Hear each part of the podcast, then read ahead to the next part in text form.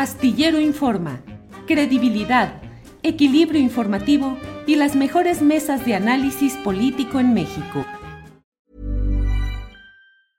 Hiring for your small business? If you're not looking for professionals on LinkedIn, you're looking in the wrong place. That's like looking for your car keys in a fish tank.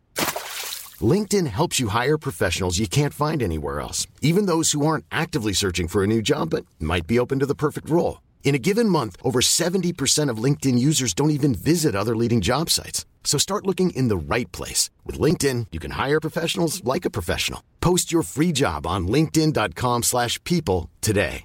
Burrow's furniture is built for the way you live.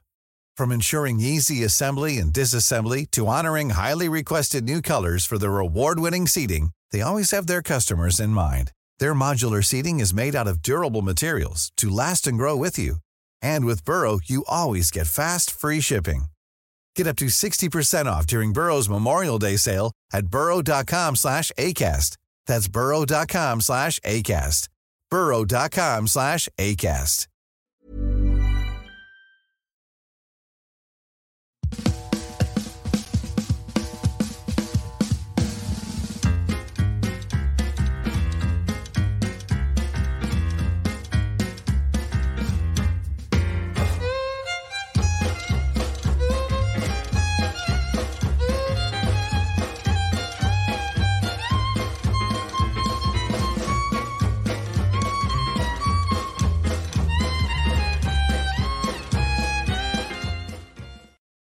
La una de la tarde, la una de la tarde en punto y ya estamos aquí en Astillero Informa. Muchas gracias por acompañarnos en este martes 10 de octubre de 2023.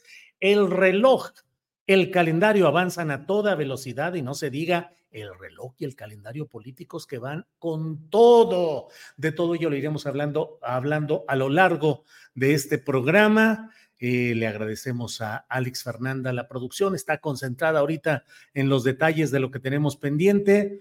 Eh, y bueno, vamos a iniciar con alguna información relevante de este día. Primero que nada, déjeme decirle que el presidente de la República, Andrés Manuel López Obrador, respondió a las acusaciones de la Embajada de Israel en México. Ya sabe que esa embajada acusó al gobierno mexicano pues virtualmente de, respaldar al terrorismo debido a la postura neutra en el conflicto Israel-Palestina.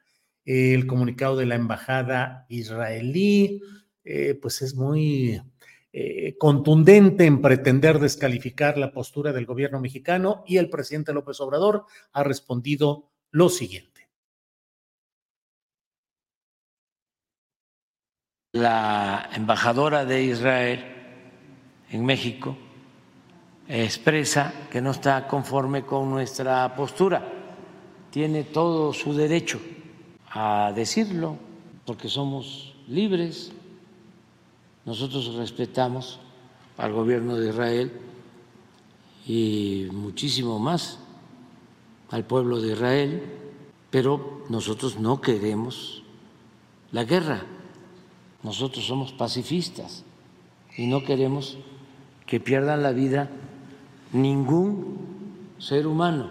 Queremos eh, que se garantice el principal de los derechos humanos, que es el derecho a la vida. Entonces, respetamos mucho su comunicado, pero ojalá y nos comprenda, porque nuestra política exterior se alimenta de principios y está definida en la Constitución. Pues eso es lo que ha dicho el presidente López Obrador respecto a este tema, pero eh, no es solo uno de los eh, hechos interesantes que han sido abordados hoy en la conferencia mañanera de prensa. Veamos también lo que dijo el presidente López Obrador respecto al retiro, como fue ordenado por el Instituto Nacional Electoral, de la postdata donde se advertía que de ver la transmisión, de no ver la transmisión, si se era conservador. Esto es lo que dijo el presidente de la República al respecto.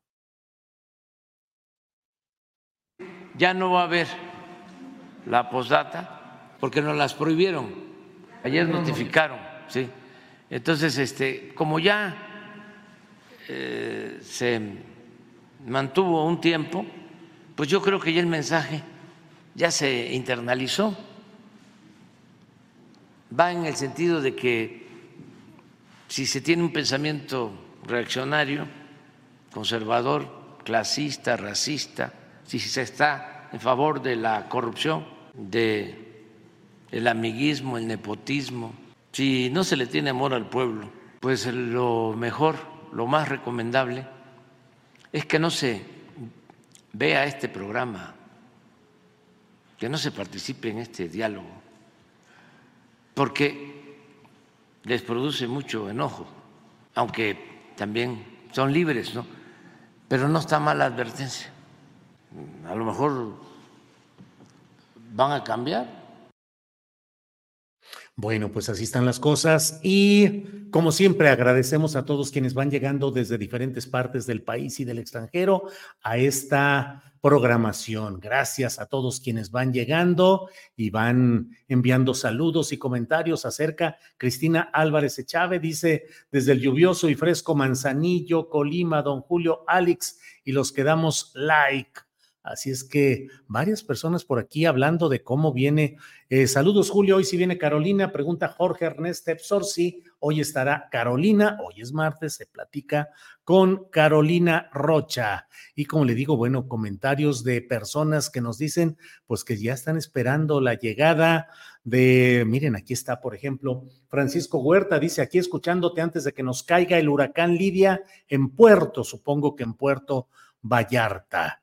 Eh, saludos a Alex eh, Fernanda, Alex Fernanda, quien selecciona y jerarquiza con sentido periodístico, dice Jaime Bagles, Jaime Bagles.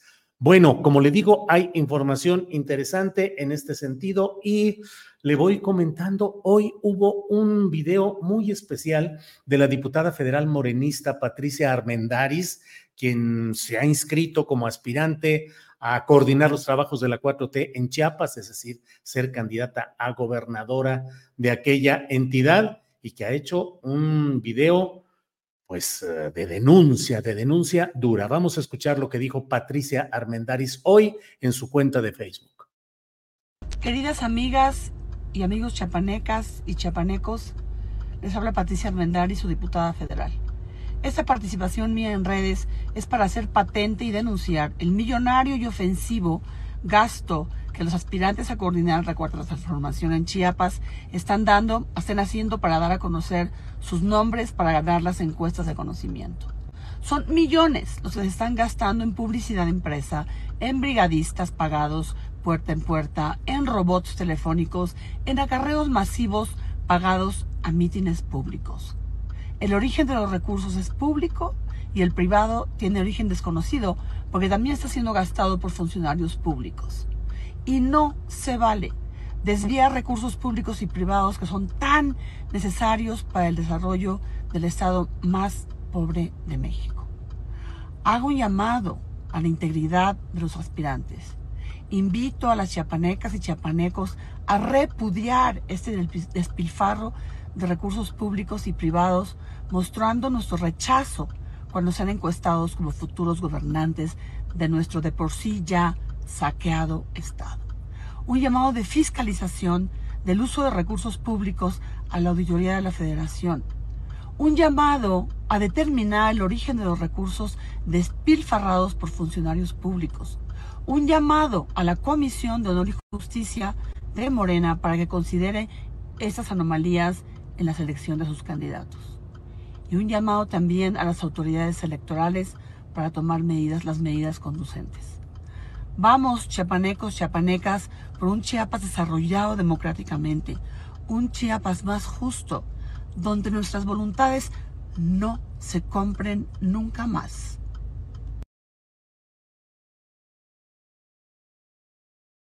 que se tenga sobre la carrera política de la diputada ahora eh, por diputada por Morena, Patricia Armendaris, pues la denuncia es muy dura y ciertamente en Chiapas, como en otros lugares, se están gastando millonadas de pesos en la promoción de los aspirantes para la encuesta de Morena. Es una reproducción en chiquito de lo, bueno, cada estado, de lo que se vio a nivel nacional con un despilfarro de recursos enorme que no puede ser silenciado.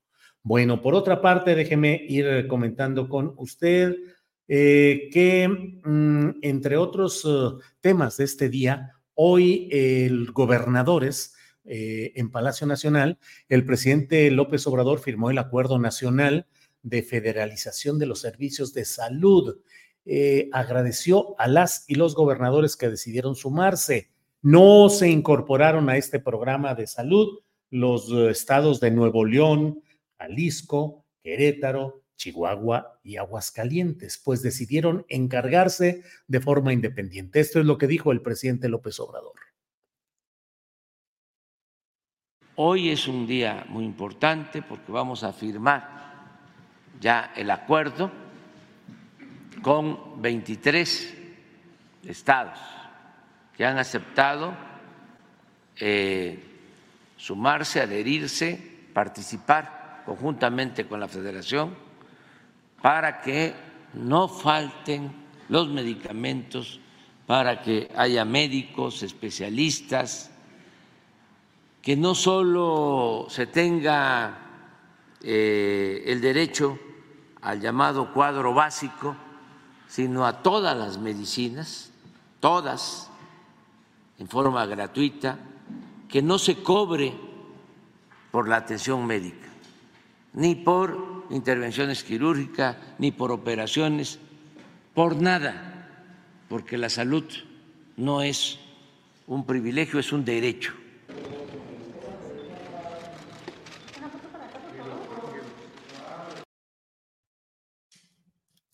Bien, pues eso es lo que ha sucedido hoy en Palacio Nacional. Bueno, déjeme decirle que eh, se ha publicado una columna eh, en la cual em, el columnista López San Martín, en el Lealdo de México, si no me equivoco, ha publicado acerca de una reunión que se habría realizado en una casa de la Ciudad de México, donde habrían estado junto con Clara Brugada algunos uh, ciudadanos uh, con presencia en medios de comunicación, periodistas. Eh, específicamente habló de Sabina Berman y de Hernán Gómez. Como usted sabe, tanto Sabina como Hernán, y diría yo como un servidor, hemos tenido una constante denuncia de todo lo que nos preocupa respecto al proceso de inserción de Omar García Harfus en los procesos que derivan hacia una encuesta para definir la candidatura de Morena al gobierno de la Ciudad de México. Con razonamientos, con datos, con pruebas, hemos ido señalando una serie de circunstancias que nos parecen muy preocupantes respecto a este proceso, no solo por la elección en sí misma, sino por lo que implica y lo que le concierne.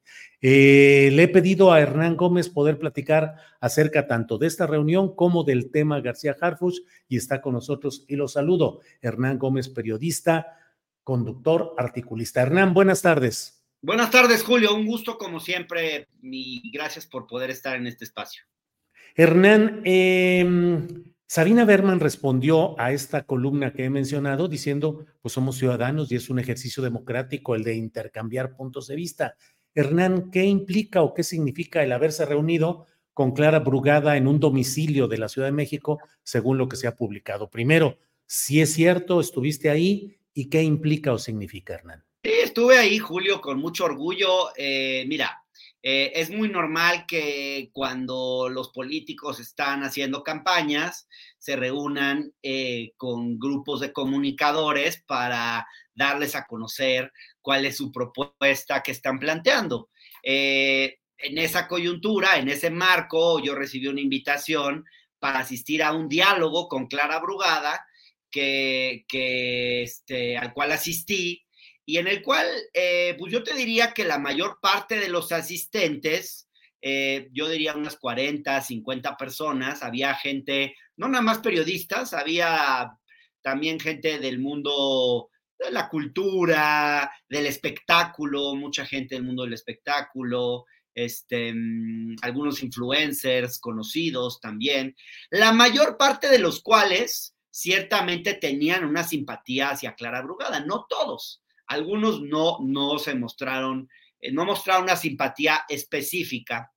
Eh, y, pero la verdad es que fue para eso, fue para escuchar a Clara y para ver también, y uno de los temas que salieron ahí es, fue precisamente, bueno, eh, estamos viendo nosotros un desequilibrio en la cobertura informativa, en la cobertura, en los espacios que se le dan a uno y otro contendiente.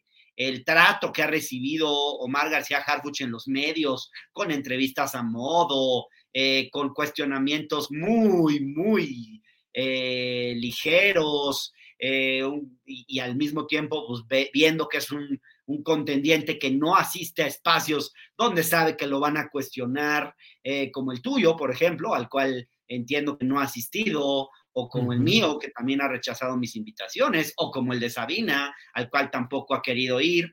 Eh, entonces, pues lo que estamos viendo es una inmensa cobertura en medios hegemónicos eh, y por el otro lado, eh, un vacío a Clara, o sea, muy poca cobertura a Clara Brugada. Y eso se comentó.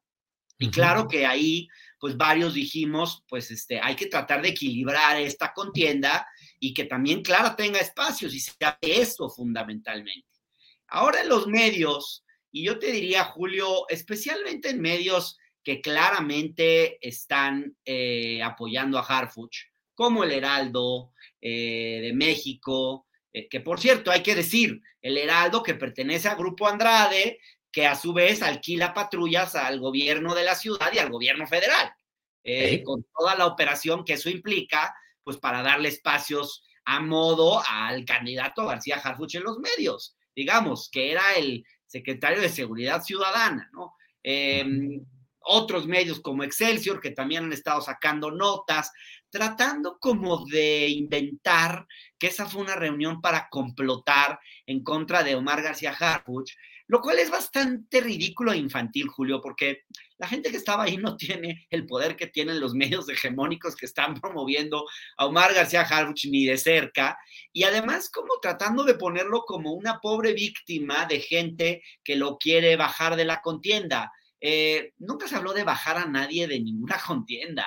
Este, Sí se habló, sí se habló con preocupación, y yo lo dije, que nos preocupa a varios, eh, que un candidato como este pueda ser el representante de las izquierdas en la Ciudad de México y además, pues que un policía se convierta en la máxima autoridad de una ciudad, que, nos parece que esto es algo que hacen los partidos de derecha, no los partidos de, izquierda como el que Morena es o como el que quisiéramos que fuera. Ya no sé si Morena eh, es del todo un partido de izquierda porque se está convirtiendo en una cosa ahí un poquitín amorfa. Eh, y de eso se habló, de eso se habló, pero han intentado, digamos, dibujar una cosa que no fue, como si, como si nos hubiésemos reunido a discutir para bajar a Harfuch, que es ridículo. Una conspiración casi conspirativa.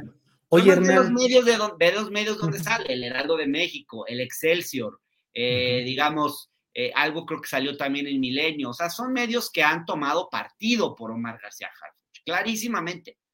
Hernán, ¿y se han difundido ya algunos nombres de comunicadores o influencers que asistieron a esa reunión? Se han difundido algunos. Eh, en uno de los medios salió Edismol. Em, yo la verdad no quiero mencionar los nombres porque creo que no me corresponde.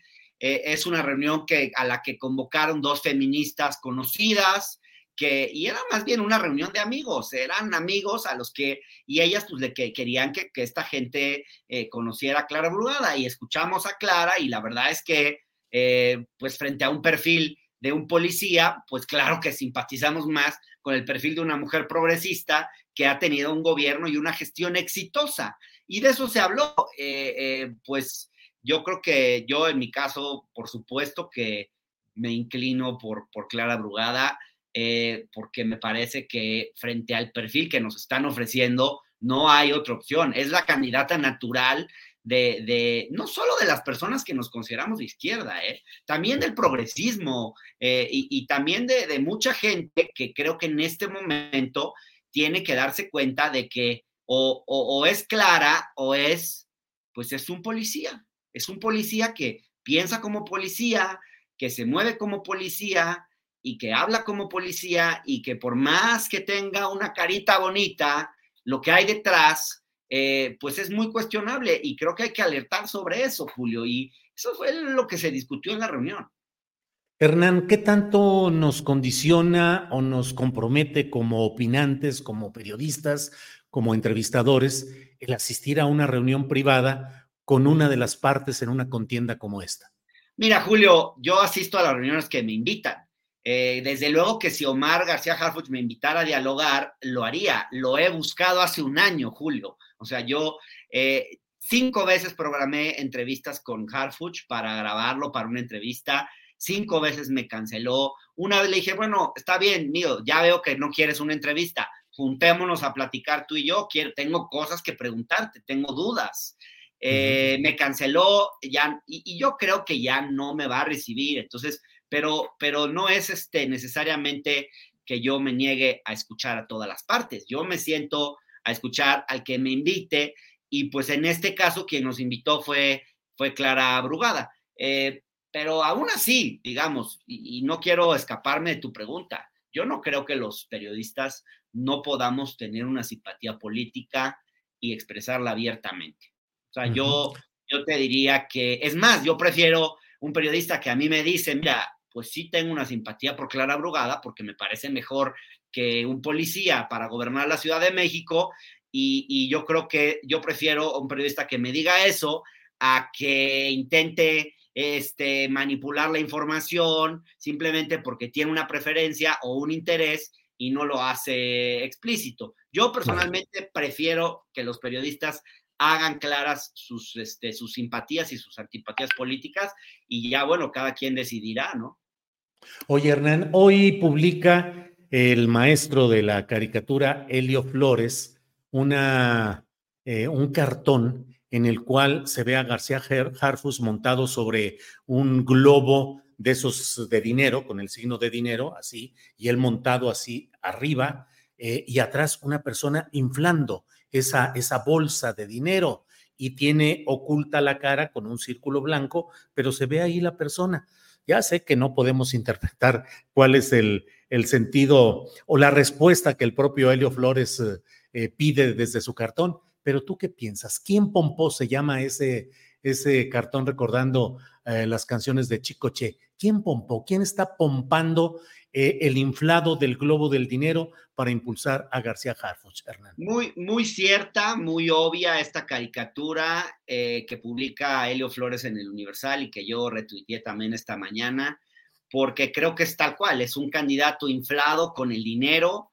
Eh, yo creo, yo tengo una hipótesis, Julio. A mí mm. me parece que Omar García Harfuch es el derecho de piso que Claudia Sheinbaum le tiene que pagar a los ricos de México. Eh, ¿Para ah. qué? Para que la acepten. Simple y sencillamente. Es, es, su derecho de piso, es la manera que les demuestra, eh, digamos, que, que, va a estar dispuesta a pactar cosas con ellos, que, que va a estar dispuesta a negociar con ellos y, y, y, les pone a este personaje porque sabe que les gusta, que le gusta a los empresarios. Y yo sí creo que esta reunión, hoy lo escribe Salvador Chiprés, eh, desde julio hubo hubo reuniones donde grupos de empresarios empezaron a discutir, a barajar el nombre de Omar y tratando de convencer a Claudia de que el único que podía ganar era él y que si no estaba en peligro la ciudad, cosa que es falsa. Eh, y yo Salvador que, Guerrero Chiprés, ¿verdad? Sí, ahí hay mucho dinero, es un, es un artículo que vale la pena, yo lo retuiteé también, eh, vale la pena echarle un ojo. Eh, no da nombres, pero sí dice que estas reuniones tuvieron lugar. Y, la verdad es que es muy obvio, es muy obvio que hay intereses ahí atrás, es muy obvio además que empresarios que tienen la referencia del padre y del abuelo de Omar, ¿eh? o sea, porque, porque lo que te dicen algunos es, pues es que nos entendimos muy bien con su papá y nos entendimos muy bien con su abuelo y nos vamos a entender con él. Entonces, este, que Omar no, no diga que, o sea, que no digan que el, que Omar no tiene nada que ver con sus este, ancestros y que no usa el nombre de estos, porque la verdad es que gran, en buena medida muchos de los que lo están apoyando con ese entusiasmo dentro del poder económico es porque, eh, digamos, porque con el padre y el abuelo de Omar se sintieron tranquilos en su momento. Este, y sí están ahí, hay mucho dinero, pero no solo del poder económico, también hay una operación política fuerte para apoyar a Omar, Julio. Eh, uh -huh. Rosa Isela Rodríguez, desde la Secretaría de Seguridad Ciudadana, opera a favor de Omar García Harfuch. Eh, es, esto, digo, yo lo he confirmado ya de varias fuentes y no me extraña en absoluto. eh, operan por lo menos tres secretarios del gobierno de la ciudad, el de trabajo, el de bienestar em, y por ahí algún otro más. Opera Víctor Hugo Romo también. Eh, han operado con la Procuraduría Social, eh, han operado también este, desde, bueno, desde otras instancias, alcaldías ya que se están, y además violando los estatutos de Morena. Sale Armando Quintero, el alcalde de Iztacalco, a apoyar a Omar García Harfuch cuando la convocatoria claramente dice que eso no se puede. Entonces, no solo hay recursos eh, privados de grandes medios de comunicación que están apoyando, etcétera, sino también hay, este, hay operación política y recursos públicos e instituciones del gobierno de la ciudad eh, que están siendo usadas a favor de Omar García Harfuch, en contravención a lo establecido, a las reglas del propio proceso. Hernán, dices la secretaria de Seguridad y Protección Ciudadana Rosa Isela Rodríguez operando a favor de García Harfuch y también cuando menos tres secretarios del gabinete de la Ciudad de México. Así es, y supongo que lo has eh, tenido información eh, firme sobre estos hechos, Hernán. Sí, Julio, digamos, ¿quién es el que le llama al Heraldo para que saquen encuestas en las que ponen a Omar 15 puntos por encima de, de Clara? Pues es, es Rosa Isela, o sea, es la que les compra o les alquila las patrullas a la gente de Grupo Andrade, que son los dueños del Heraldo. Entonces, este, pues digo, hay que decir las cosas por su nombre, eh, hay que decir las cosas claramente. Hay eh, mucha operación desde el poder a favor de Omar García Harfuch y, esto pues es grave porque el proceso interno de Morena no puede involucrar a funcionarios públicos ni federales ni de la Ciudad de México. Hernán, te agradezco mucho que hayas tenido la amabilidad de tomar esta llamada y de que nos adentremos en este tema. Cierro preguntándote, em, ¿cómo percibes esa evolución de una construcción de poder político hacia García Harfuch? ¿Cómo podemos entenderlo en el marco de un pensamiento policíaco y militarizado que teniendo anclaje en actos represivos del pasado, el 68, la Dirección Federal de Seguridad, pueda significar en México lo de García Harfuch una apertura a una corriente política con raigambre policíaca y militar que implique un retroceso real a nuestra vida política. Pues es de las cosas que creo que más nos preocupan, porque ni los militares ni los policías pueden eh, ser la máxima autoridad en una nación, ni en un estado, ni en una ciudad. Eh, digamos, yo celebro por un lado, que Omar García Harfuch haya sido un buen secretario de Seguridad Ciudadana en la Ciudad de México, incluso que haya mostrado un camino distinto al de la militarización, al, al profesionalizar a la policía de la ciudad, etcétera, etcétera. Pero de ahí a que ocupe, digamos, la jefatura de gobierno, me parece que eh, hay, que esos son palabras mayores y que evidentemente eso es ir totalmente en la dirección incorrecta. Ni un militar, ni un policía puede, eh, digamos, ocupar un puesto tan importante como gobernador de un estado, como eh, alcalde de una demarcación o como jefe de gobierno de la, de la Ciudad de México. Yo creo que mm, eh, hay muchas cosas de la trayectoria de Omar García Harfuch que no están claras. como tú lo has dicho muchas veces en este espacio, Julio, no solamente, ya sabemos que Omar no estuvo esos días en Guerrero, pero sí sabemos, perdón, pero lo que no sabemos y no ha explicado es qué hizo antes y qué hizo después de los sucesos de Ayotzinapa. Hay muchas cosas que él tendría que responder. Él tendría que explicarnos por qué se autocomisionó para irse a Michoacán. Eh, él tendría que explicarnos qué hizo para investigar y combatir a Guerreros Unidos antes de los sucesos de, Iguala, que él tendría que decirnos qué vio, qué escuchó en las reuniones en las que, eh, pues que se han divulgado recientemente con relación a quienes participaron, en donde aparentemente se fragó la verdad histórica. Y la declaración de Omar García Harfuch sobre esos sucesos, esto yo me enteré hace poco, Julio, tiene tres páginas, de los cuales la primera, em, hoja y media tiene que ver con los generales que incluye cualquier denuncia y solo su denuncia incluye una hoja y media. Evidentemente hay muchas cosas que sabe que no ha dicho. Entonces, eh, es un perfil que incluso, incluso en sus funciones, eh, es todavía, eh, es, tiene muchos cuestionamientos y hay muchas cosas que tendría que explicar, pero el personaje pues no acepta una entrevista donde realmente lo cuestionen. La única que dio fue la que le, hizo a nuestros colegas em, Álvaro Delgado y, y Alejandro Páez Varela, donde lo cuestionaron creo que con severidad y no volvió a darle a una entrevista a un medio eh, crítico, digamos. Entonces, bueno, claramente es un personaje que tiene muchas cosas que explicar y desde luego que alguien así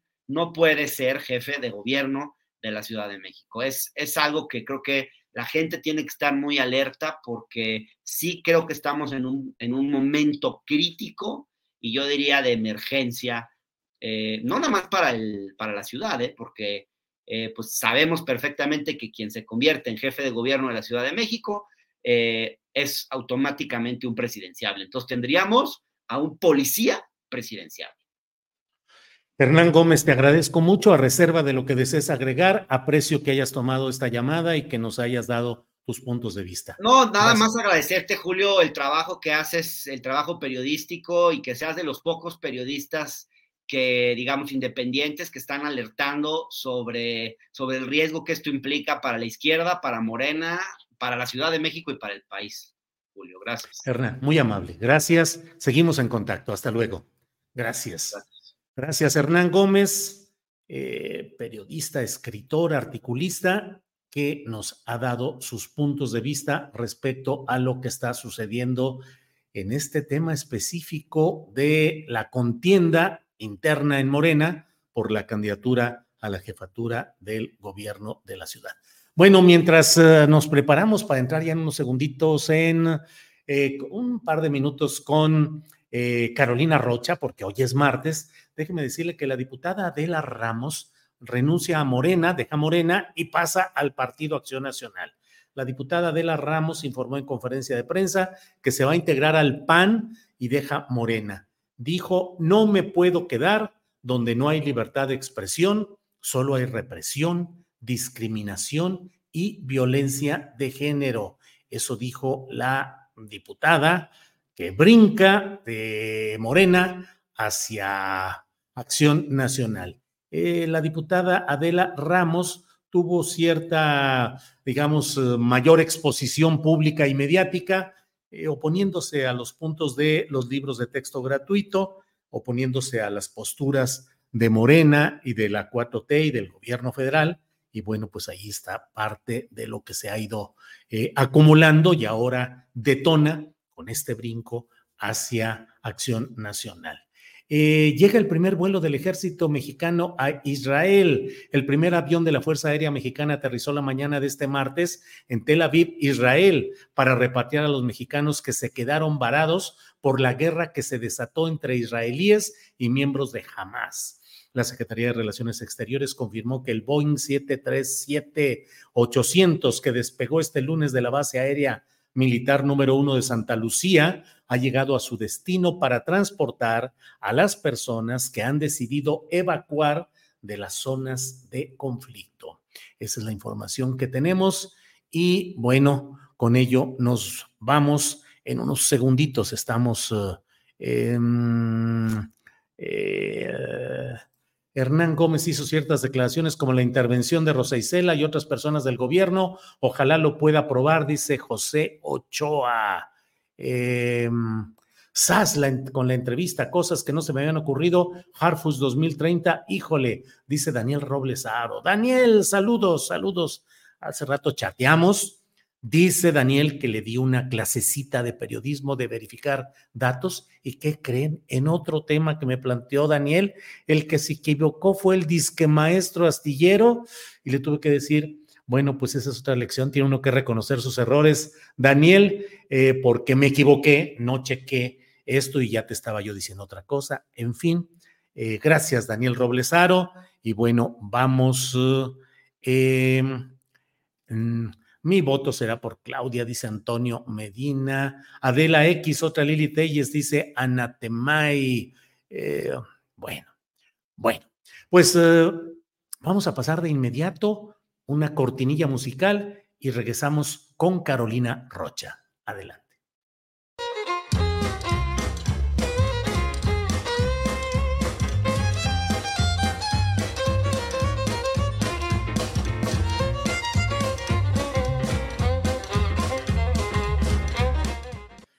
Bien, pues ya lo sabe usted, es martes y los martes se platica con Carolina Rocha. Así es que nos da mucho gusto recibir en esta ocasión a Carolina Rocha, periodista, reportera, conductora de televisión, viajera incesante.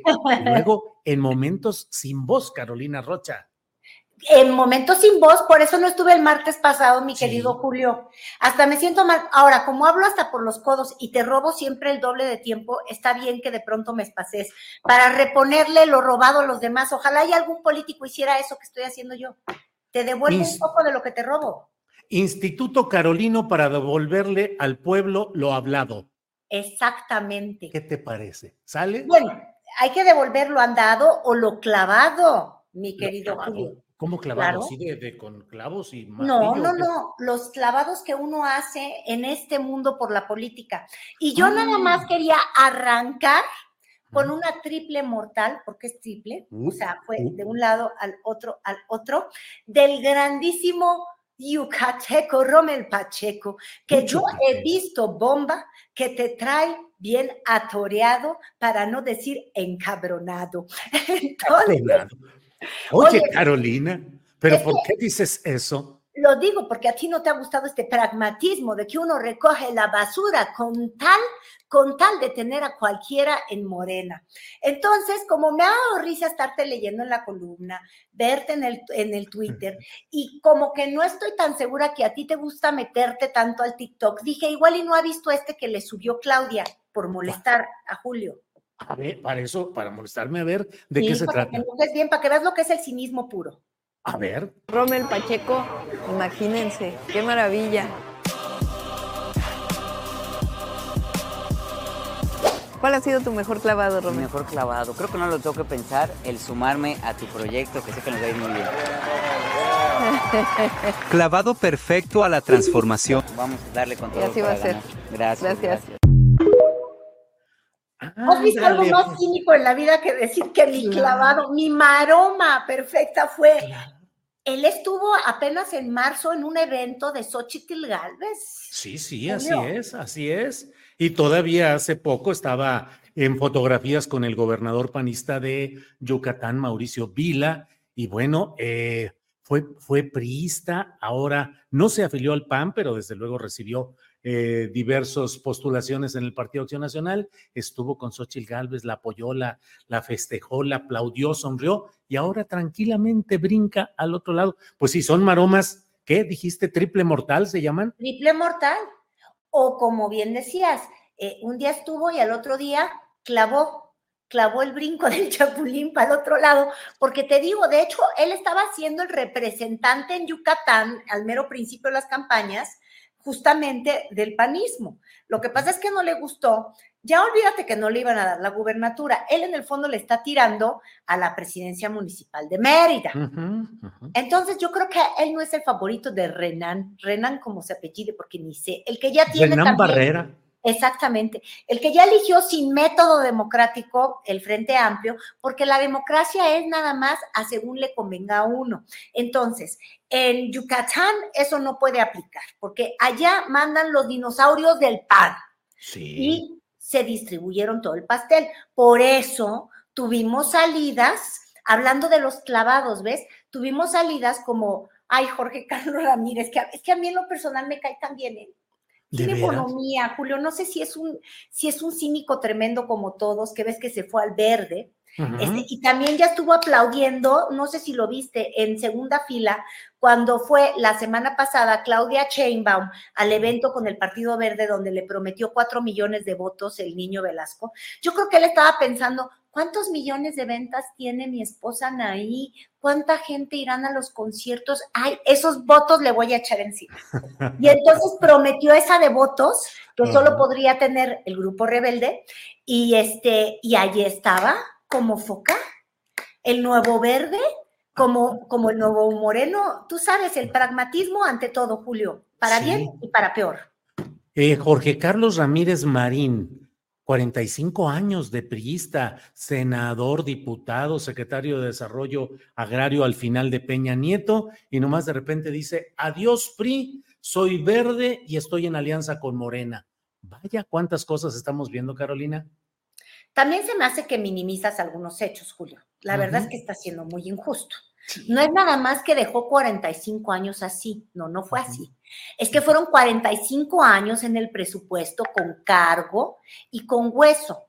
pues también el PRI tenía que cumplir con su parte. O sea, ¿cómo vas a querer la lealtad de alguien? ¿Cómo vas a pedirle la ideología a una persona si no le estás dando lana de por medio? Acuérdate que esto es algo muy, muy comercial. Estamos hablando de mercenarios, digo, estamos hablando de políticos pero están desatados. Yo los veo ahorita brincando de un lado a otro.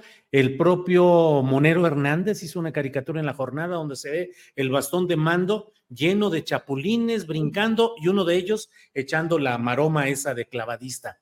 Pero decía, ahí viene la plaga, como aquella canción del rock en español muy viejita de ahí viene la plaga. Es que fíjate tú, Claro, ahí viene la plaga. El peor enemigo de Morena, en el fondo, es su pragmatismo, Julio, porque a pesar de la encuesta que el día de ayer sacó Ciro Gómez Leiva y que él también, como, como Jorge Carlos este, Ramírez Marín, ya estaba aplaudiendo como foca, porque es la única que más o menos le da un poquito de esperanza a Xochitl, aunque la encuesta es de quien la paga, obviamente, y de quien la trabaja si trabajas en la otra campaña. Este, pero bueno, eh, independientemente de, eso, eh, la oposición quizás hasta ahora no es realmente el riesgo que trae enfrente Morena que como hemos visto en últimos días, después de este proceso muy complicado, el presidencial, y del desinflamiento brutal de Marcelo, que ya, la verdad es que ya no figura, él solito fue perdiendo su poco. Ya ni nos acordábamos de él, Marcelo, de veras. Marcelo. Pues Marcelo, este amigo, eh, el, pueblo, ya no está contigo. No está conmigo, pero contigo no. Eh, entonces, este, se olvidan.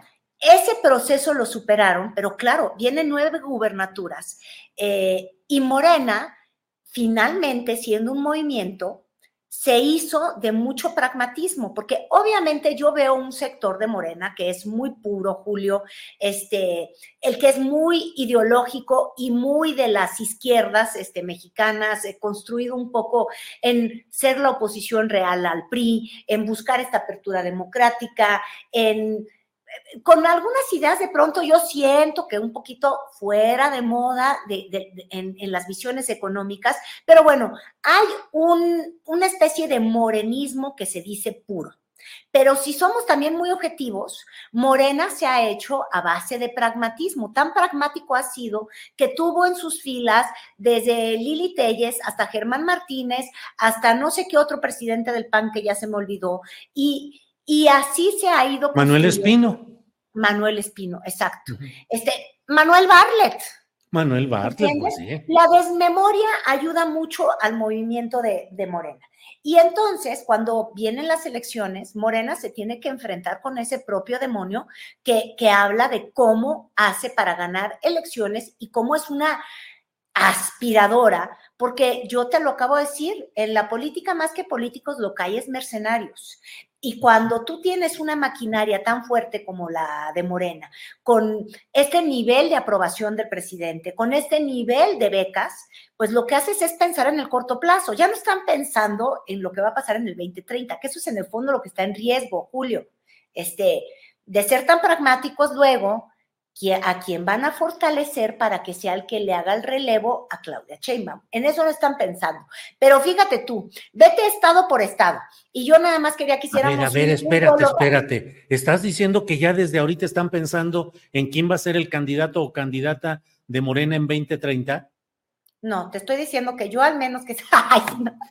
Seguramente Porque no lo dudo, no lo Pero yo te voy a decir una cosa No, yo lo que creo es que peor, están en una miopía total eh, en la dirigencia de Morena, que por ganar votos no están viendo lo que van a poder crear de vista al 2030. Y nada más te voy a dar un ejemplo, aunque ya me brinqué de los, del proyecto que tenía yo de Nación y, y de programación para ti, pero voltea a ver al guapísimo Harfuch. Harfuch, yo no dudo, mira, hasta te podría decir a mí en lo personal, de pura vista, porque no lo conozco, lo, lo he visto alguna vez en mi vida, solamente así de cerca. Este, me parece buena gente, pues, no, no sé qué más decirte. Eh, un buen funcionario, hizo bien su trabajo en la Ciudad de México, sobre todo porque hizo un relevo un secretario de seguridad patético, Julio. Y cuando tú comparas la Ciudad de México, resulta que estamos en el jauja comparado con estados como, como Jalisco, como Colima, en términos de seguridad. Es decir, el señor hizo bien su trabajo. Ahora, el, el, el señor Harfuch tiene una historia de vida que aunque no es culpable de dónde nació o bajo qué siglas se crió o qué generales o lo que tú quieras, eso vamos a quitarlo. Pero bueno, es hay un juniorato detrás de él, si quieres verlo así, la vida le ha sido muy, muy dulce. Y no es eh, un activista de las izquierdas, de hecho nunca había mostrado tener ningún tipo de ideología política o de interés político hasta que se convirtió en un candidato muy popular porque tenemos este pues el síndrome del policía uh -huh, uh -huh. que ya nos había dado con Miguel Mancera. Y entonces eh, tú ves al bizcocho, está muy guapo, seguramente te gana en el corto plazo fácil el 2024 la Ciudad de México. Es decir, el riesgo de que la oposición, que ya en el 21 había ganado algunas alcaldías, este, se, se logre pues asentar, lo puedes eliminar con una figura como Harfuch. Pero ahí está el punto que te digo yo. Bueno, tus últimos candidatos serios a la presidencia, ¿qué cargo han tenido? Antes de querer aspirar a la presidencia. Bueno, pues ahí tienes a, eh, pues al propio López Obrador, jefe de gobierno, uh -huh. eh, como administrativo. El olvidado Marcelo Ebrard. El olvidado Marcelo Ebrard, bueno, ha tenido un chorro, secretario de Relaciones Exteriores, jefe de gobierno de la Ciudad de México. La comandanta en bastón, Claudia eh, alcaldesa de Tlalpan y jefa de gobierno de la Ciudad de. México. Hasta Miguel Mancera, que se atrevió a querer. Entonces, el procurador de justicia de la Ciudad de México. Entonces, pon tú que el pragmatismo hace que vamos a mañana que se coloque Harfuch. Muy uh -huh. bien. Y en el 2030, ¿quién va a poder ser la figura si lo llega a ser bien? Y hasta mal, ¿eh, Julio? Uh -huh, uh -huh, y hasta mal. Ya está mal. ¿Quién es simplemente ya por naturaleza un aspirante a suceder a Claudia Sheinbaum. Pues claro, el mismo, el mismo, así como Marcelo Ebrard decía, yo soy el único que ha sido sucesor de López Obrador en la jefatura de gobierno, así también lo va a poder decir Gar Gar García Harfuch, yo fui sucesor de Claudia, soy el sucesor de Claudia. Claro, claro.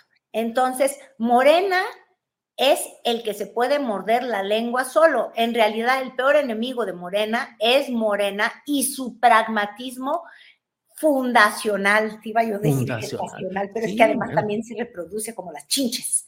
Y, Oye, pero ya tengo cargo de conciencia porque eh, interrumpí el proceso en el que ibas a hablar estado por estado y yo ya estaba aquí esperando a ver qué ibas a decir. Es que yo quería hacer nada más que un resumen de nuestros personajazos. Fíjate, uh -huh. por ejemplo, en Chiapas, vámonos al sur-sur. Uh -huh. Tienes como aspirante a el senador Lalo Ramírez. Sí, jaguar negro. Sí, él está muy echado para adelante, tiene, pues finalmente tiene una exposición brutal en el Senado, míralo, y ¿ya viste de dónde viene? Claro, pues de Peña Nieto y de Manuel ah, Velasco. Y todo verde. Todo bueno, verde, pero es claro. que esto fue hace seis días, o bueno, seis años, pero ¿qué importa? Sí. Y fíjate, eso es también en Comitán te las puse Ajá. al drede para que veas cómo el último gran evento de campaña de Lalo Ramírez antes de aspirar al, al cargo que está aspirando ahorita en Comitán fue Ajá. ese, mira, ahí está, está la gaviota, ya ni figura. Ajá. Bueno, entonces, fíjate tú lo que son las cosas. Dice que aspira a, a, a, a que Morena lo postule, ahí lo estás viendo, ahí en Comitán, justamente, ahora vestido de negro, este, claro, porque se quiere parecer a, Esparza de Bronco, pero también de paso, ¿verdad que está igualito al Bronco? Sí, pero además es que le apodan, se autodenomina Jaguar Negro. jaguar Negro. jaguar Negro, él así dice, y otros le dicen Zanja Negra.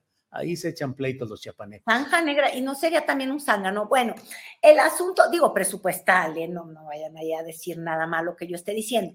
Este, eso es un ejemplo que te estoy dando en Chiapas. Otro ejemplo, por ejemplo, la mm, diputada Firulais, no, no es cierto, la diputada se le, se le descuadra el carácter, eh, Patricia Armendaris. Eh, ¿Te acuerdas? Que ahora le ha dado por, en primera, decidir que es chiapaneca y que le importa Chiapas.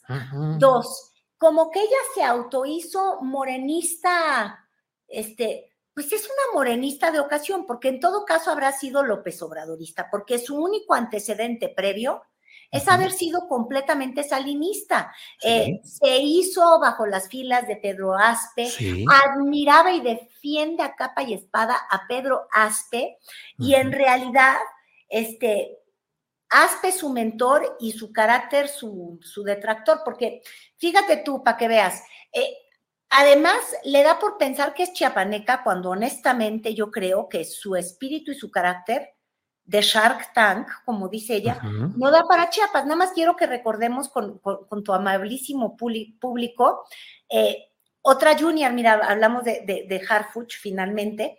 Eh, cuando trató de, bueno, cuando se hizo suspirante y se inscribió en el proceso de Morena, estaba de un atacado. Ay, qué, qué feo el internet en Chiapas. Sí, no funciona. Ay, no, es que es una cosa, les voy a hacer el favor. Y luego todavía, ahorita lo vas a ver tantito hablar, todavía después de lo que te voy a presentar, dijo, es que aquí en Chiapas la naturaleza eh, es pelear. Hasta ella tiene un prototipo de lo que es el chiapaneco versus el chilango no ha de pelear o el regio o, le parecen mejores. O sea, ella es un híbrido entre cuadri y, no sé quién más. Pero, pues, a ver. Registrarme pues ya como candidata a la coordinación de los trabajos de transformación de la 4T en Chiapas. Em, fue un trabajo un poquito tedioso, está la, la red, tal vez porque estamos en Comitán, la red muy lenta, pero quiero pedirles un favor a mis queridos competidores en esta, en esta contienda, eh, recordemos que la instrucción de Claudio Sheinbaum es unidad. Vamos a trabajar todo este tiempo para la continuidad de la cuarta transformación, no para ser gobernadores, no para hacer nada, es para la continuidad de la cuarta transformación. Al segundo piso de mayor profundización. No podemos no podemos insultarnos entre nosotros, no podemos hacer guerra sucia. Ándale. no pueden, no pueden, pero de que lo hacen, lo hacen, ¿no? Que lo hacen, lo hacen, sí. Y ahí hay un montón. Pero ¿qué otro estado te resulta interesante en cuanto a sus broncas y postulaciones y todo, Carolina? Pues mira, ya estoy viendo mi recordación. Ah, mira, por ejemplo, mm. para que hablemos de la guerra de Morena con Morena. Eh, te estoy hablando del comandante Sheriff, del comandante, no es cierto, del niñero Sheffield, de Sheffield, llámame como ah. quieran, ¿te acuerdas que alguna vez dijo que no importa cómo le digan, que ha añorado ser gobernador de Guanajuato, siempre bajo las filas del PAN, pero cuando se dio cuenta que por el PAN no iba, se hizo morenista. Entonces ahora aparece en todo evento de campaña con el mismo saco o ha de tener 15 pero mira, no se lo cambia. El, ese mismo saquito así de, ay, ahí pusieron de sus conversaciones. Bueno, este es el problemita que ha tenido, este, justamente, eh, dentro de Morena porque el propio Morena no se acaba de convencer que Sheffield es el bueno, porque lo ven como panista. Y ya tuvo una denuncia de violencia de género contra una contra una compañera, o, este, casi estoy segura que era compañera de partido, ¿verdad? Porque estoy a punto de cambiarte la historia. Y entonces él dice, ya no me hagan grilla. Te había yo puesto, según yo, un video, pero ya no sé, igual y nunca lo encuentran, que es misógeno, compañeras, el enemigo. Es que en ese, en ese mm, tweet lo que había es un video, donde decía, déjenme de hacer la guerra interna, el enemigo está afuera y no en Morena. Pero el problema es que cuando ellos vienen de afuera para adentro, pues Morena los ve como si fueran el enemigo, pues, pues porque ellos no eran el amigo, ellos eran los conservadores, Julio.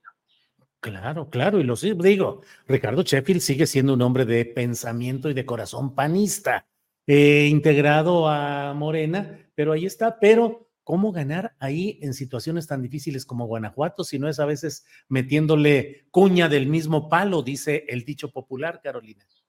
Pues sí, entonces para cuña tienen a Sheffield y también puede ser cuña para sí mismos, porque una cosa es que tú te lleves este Guanajuato por seis años, pero luego, cuando vuelve el relevo, es lo que te digo yo que no están pensando. Y ahora sí ya volvemos al tema de la ciudad, donde te decía yo, pues sí, es que Omar García Harfuch suena como un gran candidato porque tenemos el síndrome del policía, porque lo hizo bien en la Ciudad de México y porque goza del respaldo de Claudia Sheinbaum.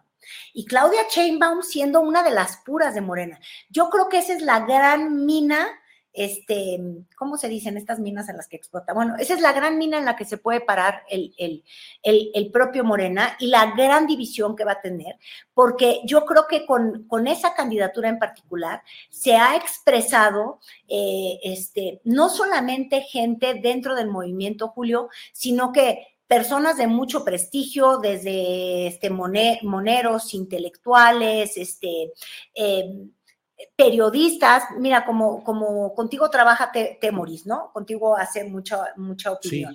Este, que están diciendo no queremos que sea Harfuch. ¿Por qué? Porque les recuerda a el 68 por el rol que, que, tuvo su papá. Yo pues te insisto, pues él no tiene la culpa de lo que haya hecho el abuelo, perdóname, no, no el papá. Pero lo que sí es real es que él nunca, digo, cuando trabajaba con García Luna, yo creo que a él no se le ocurría que era morenista. Pero mira, como causa este desate en el pragmatismo de Morena, este, o, de la dirigencia de Morena y de la propia Claudia Sheinbaum, porque es su primera decisión de ella, de ella, de ella misma, de veras, desde que tiene el bastón de mando, donde decide tomar una decisión que no coincide con la postura del presidente López Obrador, que tampoco tiene en su gracia de su corazón a Harfuch. Pero Claudia ha decidido apoyar. Y, entonces, yo creo que ahí está la, visión de corto plazo. Puede ser, de hecho, hasta un gran jefe de gobierno, pero entonces no, dado que él no se hizo en las izquierdas, él no va a seguir con un proyecto político, este, pues que vaya a tener la congruencia hacia la izquierda, ¿no? Entonces, este. Mira, Dolores Padierna ahí apoyando, Dolores Padierna. Es que cada quien trae sus apoyos.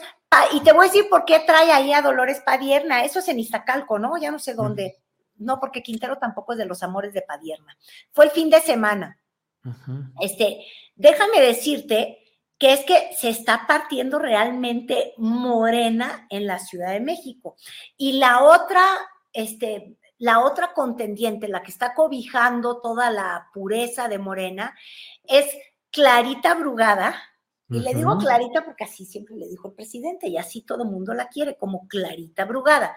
Y, nada más para que sientas una prueba de cómo cada quien trae su refuerzo, así como Padierna ya está con, con, este, con Harfuch.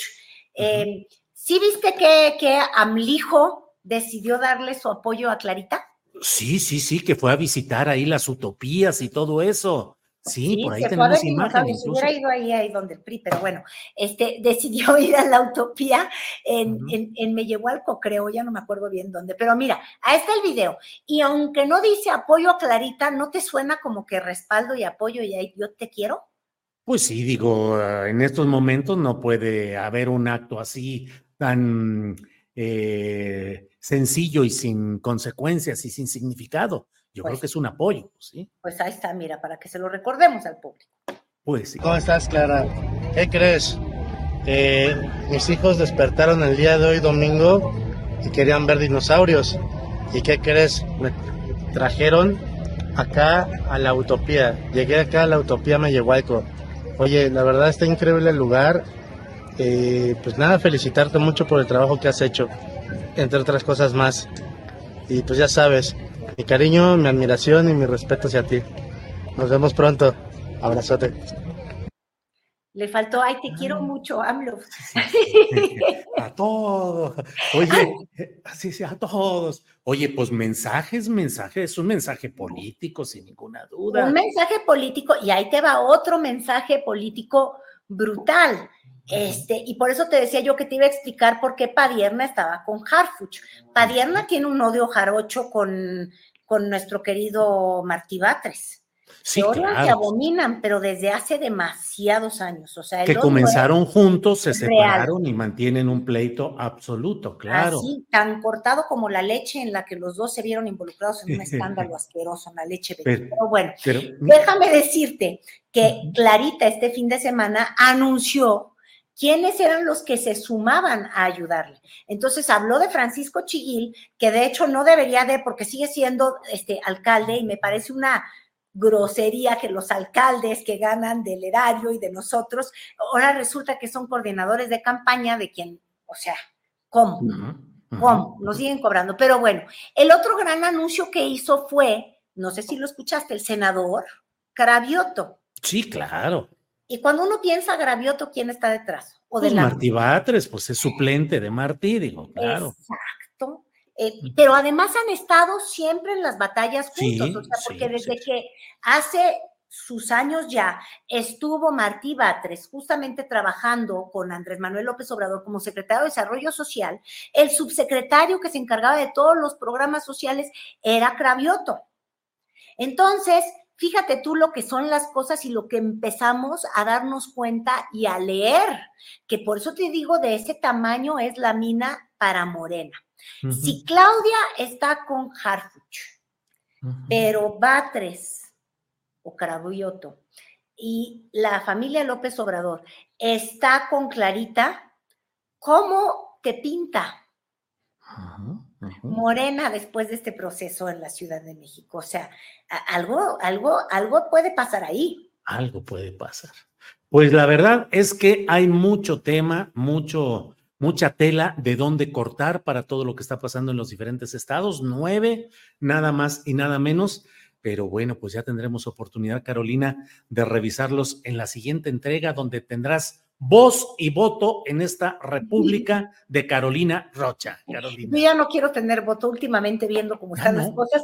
Voto no, pero vos sí, feliz de la vida, mi querido Julio. Ah, bueno, pues entonces la voz de Carolina Rocha los martes con nosotros. Caro, pues muchas gracias. Gracias Y a ti, seguimos en contacto, que sigas adelante y que siga potente la voz. Exacto. Hasta luego, Carolina. Gracias, Julio. Nos vemos el próximo martes. Bye, gracias. Selling a little or a lot?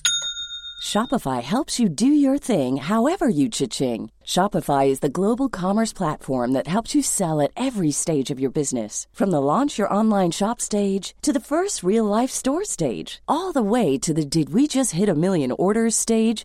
Shopify is there to help you grow. Shopify helps you turn browsers into buyers with the internet's best converting checkout. 36% better on average compared to other leading commerce platforms because businesses that grow grow with Shopify. Get a $1 per month trial period at shopify.com/work. shopify.com/work. Burrow's furniture is built for the way you live. From ensuring easy assembly and disassembly to honoring highly requested new colors for their award-winning seating, they always have their customers in mind. Their modular seating is made out of durable materials to last and grow with you. And with Burrow, you always get fast, free shipping. Get up to 60% off during Burrow's Memorial Day sale at burrow.com slash ACAST. That's burrow.com slash ACAST. burrow.com slash ACAST.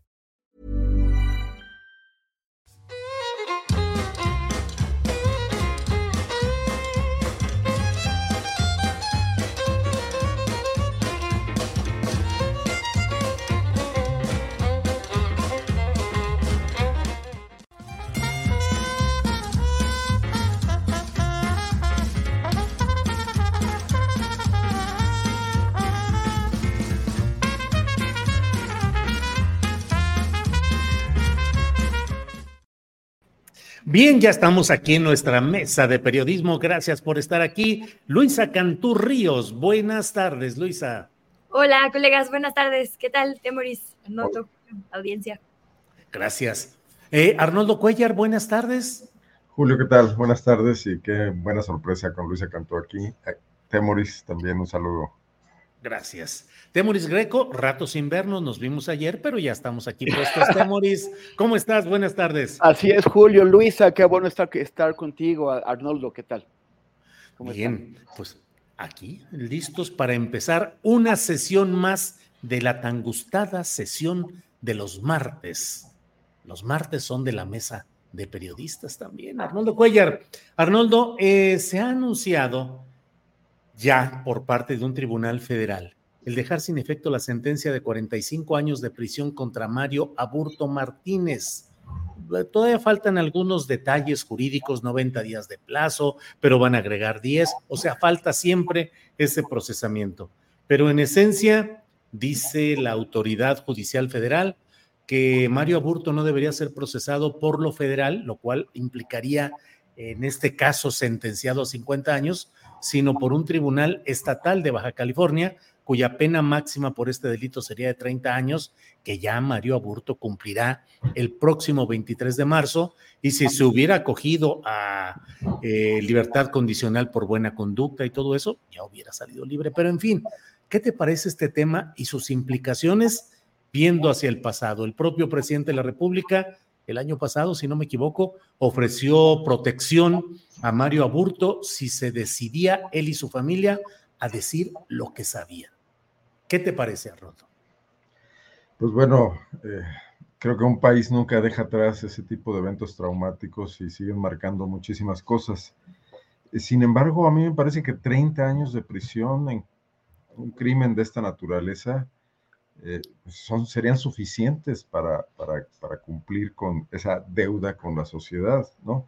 Eh, hay que recordar que esto se trabajó como, como una cuestión política desde el principio. Bueno, era un crimen de naturaleza política, pero este Estado mexicano que a la fecha, hoy, 30 años después, y que ha pasado por diversos partidos políticos en su, en su alternancia gubernamental, sigue siendo incapaz de procesar los asuntos con con técnicas jurídicas creíbles, con, una neutralidad desde este Poder Judicial hoy también sometido a, mucha, a, muchas observaciones, a muchas polémicas y que sin duda evidencia sus, sus deficiencias para abordar cuestiones que deberían ser de primerísima importancia en un país donde además tenemos un altísimo problema de impunidad.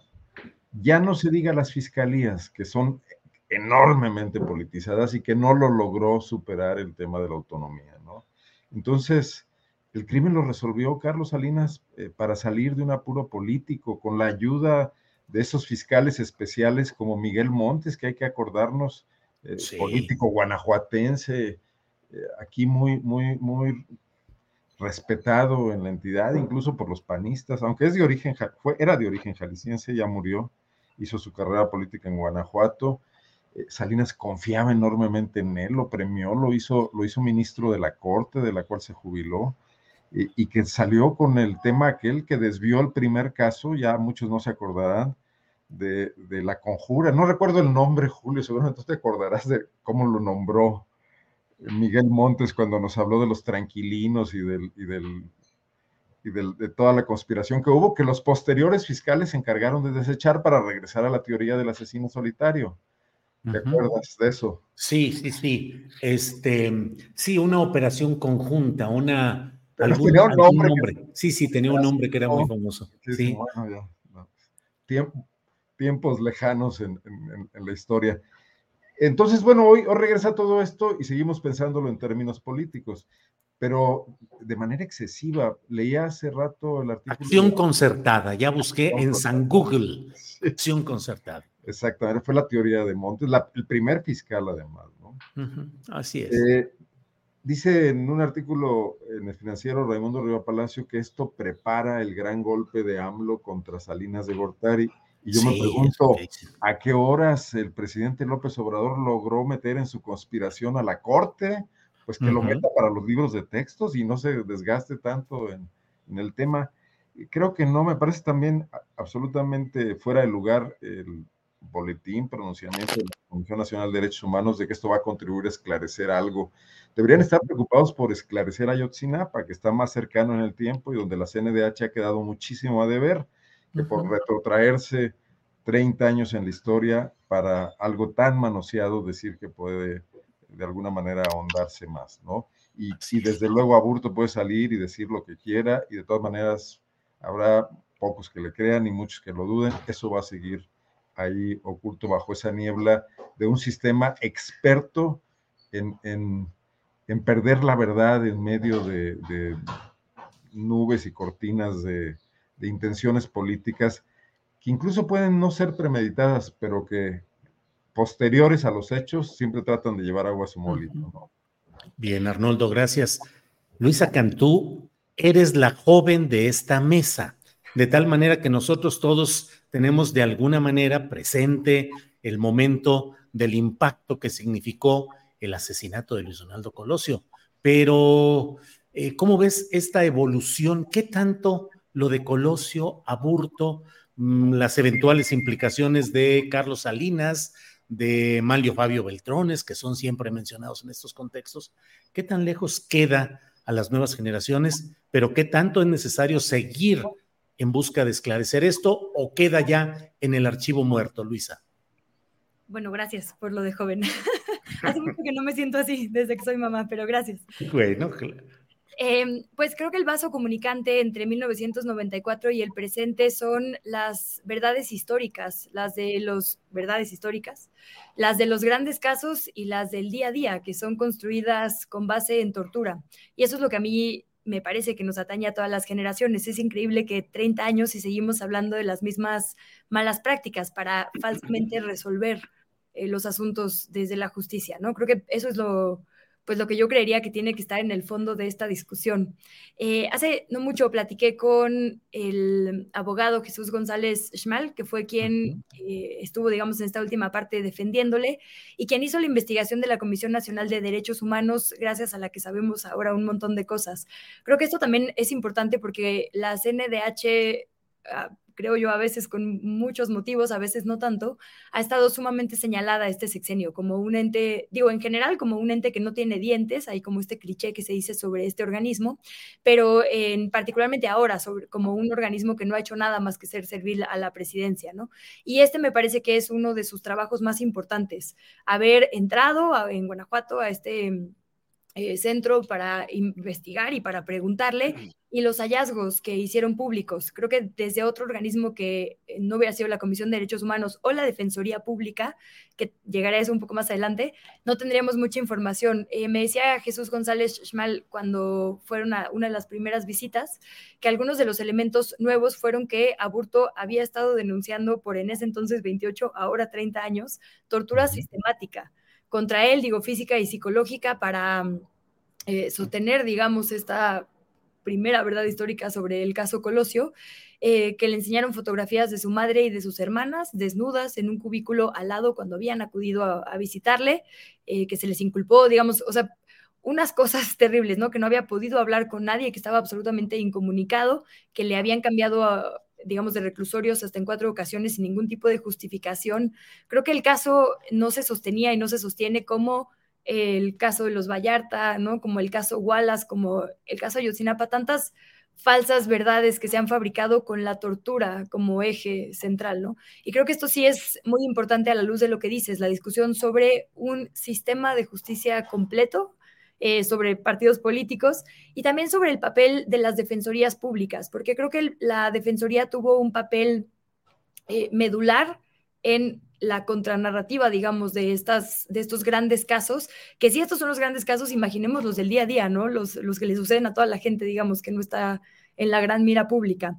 Eh, y la Defensoría había tenido un papel muy luminoso, creo yo, en una primera etapa a cargo de Netzaí Sandoval, justo por la Secretaría Técnica de Combate a la Tortura. Justo fue la primera vez que yo escuché desde un ente público, digamos, decir, oigan, aquí, aquí, aquí y aquí hubo tortura, ¿no? Todas estas personas son inocentes y llevan muchísimo tiempo en la cárcel, además con todas las violaciones a los debidos procesos que deberían saltarnos como sociedad. Entonces, aunque me gustaría decir que efectivamente parece un tema político de antaño, la verdad es que más bien es la vieja práctica de siempre la que no hemos podido resolver como sociedad. Y creo que por eso es tan relevante lo que suceda aquí. Si se reabre el caso, si se tumba una sentencia como esta, la señal que estamos mandando es que ya no se debería, por lo menos, ¿no? Permitir eh, este tipo de prácticas. Bien, Luisa, gracias. Temoris Greco, pues ahí está otro caso eh, que concita la atención, la polémica. A veces eh, pareciera como de, alguna manera lo plantea Arnoldo Cuellar, que es más fácil voltear al pasado y em, desempolvar expedientes ruidosos que pues voltear a lo más inmediato, que está ahí el caso Ayotzinapa, pero bueno, es otro tema. Temoris, ¿cómo ves este caso de Mario Aburto y las eventuales implicaciones a actores políticos relevantes del pasado, como Carlos Salinas de Gortari, Mario Fabio Beltrone, no sé quién es más? Temoris. Lo, lo que pasa es que yo no, yo no sé cómo se pueda llegar a algo en un caso como este, ¿no? Cuando, con, con, con todo eso de, de caso Ayotzinapa, que ahora se cumplen nueve años, se cumplió nueve, nueve, años, pero bueno, desde hace, eh, a los cinco años de cometido, eh, ya estaba trabajando sobre él otra vez la Fiscalía Especial y el GIEI. En el 2020, eh, Ángela Buitrago nos explicaba en una entrevista que mm, sobre el tema de la destrucción de la, de la evidencia, o sea, fue un, fue, un, fue un caso muy manoseado por el gobierno anterior, intentaron hacer otra cosa, falsificar la investigación, pero además el, tiempo transcurrido eh, eh, afectaba muchísimo al caso. Eh, afectaba por, la muerte de personas, por muerte natural, pero también por, por, asesinatos. Afectaba que las condiciones cambian, por ejemplo, si tú quieres investigar los escenarios del crimen, en cinco años cambian un montón. Incluso también en algún momento, por fin el ejército permitió que las madres y los padres entraran al cuartel del, del 27 Batallón y lo que encontraron es que habían cambiado todo, habían, eh, donde había unas, un, un, campo abierto, habían construido edificios y donde había edificios habían hecho canchas de, de fútbol, ¿no? Entonces, esto en, a los cinco años de que se habían cometido los, los crímenes de, de caso Yotzinapa, ¿qué podemos esperar a 29 años? Y a 29 años, además, no es un crimen masivo y, tan, tan, tan espaciado geográficamente como fue el de Ayotzinapa, sino que fue algo muy concreto. Fue eh, uno o tal vez dos tiradores en, en, Lomas Taurinas y ahí y contra un sola, una, una sola víctima. Entonces, ¿qué, o sea, yo, eh, si, si es cuestión de, de justicia, como dice eh, Arnoldo, si efectivamente, si efectivamente Mario Burto fue el tirador, bueno, pues ya 30 años parecen como que suficientes. Si, si, si, no, si no fue María Burto y, fue, fueron otros, pues será muy difícil hallarlo, pero por lo pronto parece que la justicia pues ya, ya tendría que ser saldada. El, problema es la verdad. El problema es que por lo menos entendamos quiénes fueron los actores que intervinieron en esto, los, los actores políticos. Eh, actores que no podrían ser llamados a cuentas porque ya es un crimen que eh, ya, ya, ya los crímenes prescribieron hace mucho ya la justicia no puede proceder contra ellos, pero sí por lo menos que supiéramos eh, quiénes actuaron ahí, quiénes ordenaron el crimen, quiénes intervinieron para hacer todo este desbarajuste y, que, quede por lo menos en la memoria histórica del pueblo mexicano. Eh, o sea que tendrían que ir eh, hacia la cima algo que, pues, como, como vemos, no les gusta hacer en México, no, no, les gusta hacer en el caso de Yotzinapa. Quieren que todo se quede en los, en los ejecutores materiales, como, como, como si ellos hubieran tenido la iniciativa, el interés y los, y los recursos para financiarlo.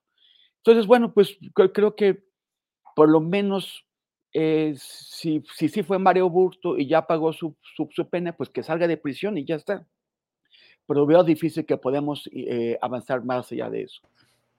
Bien, gracias, gracias, Temonis Greco. Eh, Arnoldo Cuellar, Luisa, aquí yo, yo planteo y me echo un rollo muy que bla, bla, bla, bla, y acaban diciendo lo que quieren y abordando los temas, pero yo cumplo con mi obligación, Luisa. Oye, ¿viste, no lo la quejotototota? Si llega Luisa y luego, luego, mira Luisa. Claro, mira, Luisa, ah. Luisa, tú apóyame. que el más desordenado que es Arturo ni siquiera está aquí para que nos la Sí, sí, sí. Los sí, demás, si nos portamos bien, aquí estamos. Sí, pero, pero te doy la queja, Luisa, para que sepas cómo se comportan estos compañeros. con, la, con la Luisa. Sí, con la Miss le dice así, y así con su regla, paz. Em, no tiene estampita, que además tengo aquí miles, ¿no? Pues sí, ahorita ya esa es la etapa de las estampitas y las la papelería ambulante, ¿no? Pero ya vi que nos mandaste avisar con Alex que ibas a tocar el tema de aburto precisamente para advertirnos de que no nos saliéramos del redil. hay algo de, de, orden en esta mesa, mano. Sí le hicimos caso. Sí, muchas gracias. Entonces, Arnoldo, si quieres hablar de lo todavía más de lo de Mario Aburto y demás, adelante. Y si tú, Luisa, ¿quieres decir algo? Si, Arnoldo no, si pasa, esta sí. No, eh, digamos sí, porque esto que decíamos de justicia o no justicia, ¿no? Eh, solo por recuperar algunas cifras del EMPOL que estaba viendo hace rato de la encuesta nacional de población privada de la libertad, Cuatro de cada diez personas que están hoy en cárceles dice que fue víctima de una fabricación. Nueve de cada diez que su detención se llevó a cabo con algún tipo de violencia. Estoy dando los datos, digamos, solo que checan con este caso, ¿no? El aborto. Desde sustancias químicas hasta armas de fuego. Eh, y dos de cada diez que se le amenazó con hacerle daño a su familia. En el tema de mujeres es más, entre tres y cuatro, ¿no? Eh, porque obviamente también siempre hay un componente de género que hay que analizar. Entonces, solo como que quisiera insistir un poco, ¿cuántos casos no tendríamos que estar revisando nuevamente con estas cifras eh, que, que, nos da esta encuesta, ¿no? Claro, ahora este caso está sobre la mira pública, pero tendrían que ser, la verdad es que todos con las encuestas como estas. Y solo decir también que en ese entonces el abogado González Schmal dijo que se creó un antes y un después en el sentido del ejercicio del poder. El caso Aburto, según su versión, mandó el mensaje, digamos, a la ciudadanía de que la violencia es una vía para quedarse, ¿no? Para eh, permanecer en la función pública. Y creo que también eso tendría que ser parte de la discusión, si la violencia ejercida desde el Estado va a seguir siendo una vía que permitamos. Digo, ahora que, también lo, como que hacemos este paralelismo con el caso de Ayotzinapa.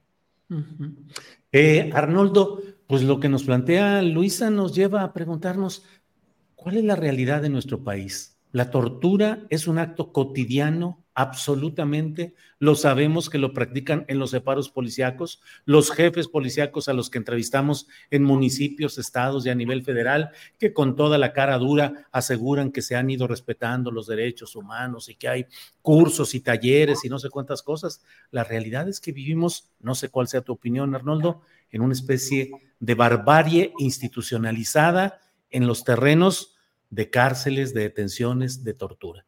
¿Qué opinas, Arnold? Bueno, coincido, pero además hay elementos. Eh, constantemente se conocen nuevos casos. El problema con respecto a esto que señala Luisa es que esas personas que están en la cárcel, de alguna manera, eh, resuelto su, responsabilidad en algún tipo de proceso, denuncian eh, la tortura, lo, lo, cual, de acuerdo a, a, normas que tenemos en México y tratados internacionales que hemos firmado, invalidaría esas sentencias. Sin embargo, son un pequeñísimo número del total de casos de homicidios, por ejemplo, hablando de homicidios específicamente que se presentan en el país. Es decir, nueve de cada eh, diez crímenes no se resuelven, o 90 de cada 100 más o menos es el índice de impunidad que tenemos en algunos estados peor que otros. Y esos 10 que se resuelven de cada 100 es bajo estas condiciones. Y luego, por ejemplo, pueden cambiar las, eh, las siglas políticas en los gobiernos y las policías persisten. Regularmente eh, los funcionarios se reciclan de uno a otro lado, las escuelas que han creado los García Lunas y otros, y los Gutiérrez Barrios, y, y me puedo ir más atrás, ¿no? Eh, con, con, ejemplos, y, se forman estas escuelas.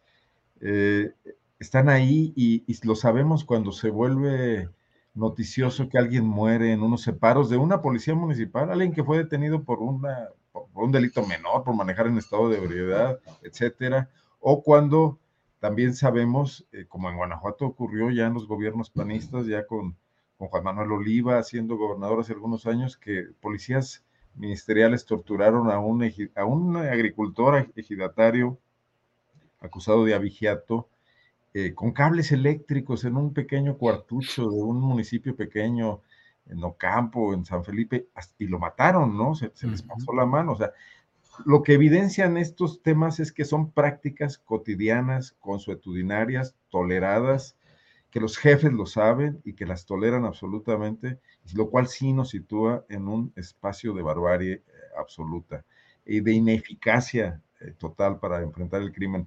Pero además, tenemos un agravante. Recuerden, y se nos olvida a todo mundo, que existió en este país algo llamado la reforma penal judicial integral, no recuerdo el nombre, quizás Luisa se acuerde mejor que yo, porque trabajaron en esto muchísimas organizaciones de la sociedad civil, eh, intervinieron think tanks académicos.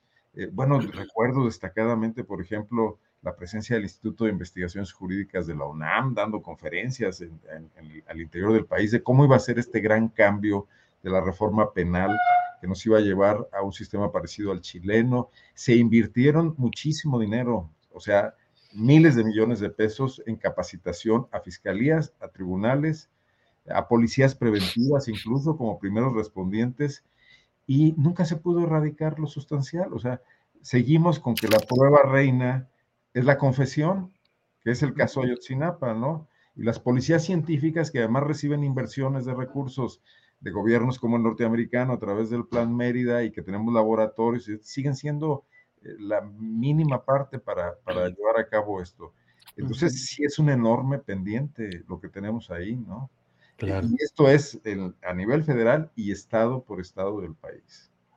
Gracias, Arnoldo. Temoris. Pero eh, sí. Hoy tenemos fiscales que trascienden los exenios entonces hemos pasado del procurador que dependía del gobernador y que hacía política desde la procuraduría a los fiscales todos poderosos que muy probablemente vayan a hacer depender a algunos gobernadores de ellos, lo cual todavía empeora más las cosas.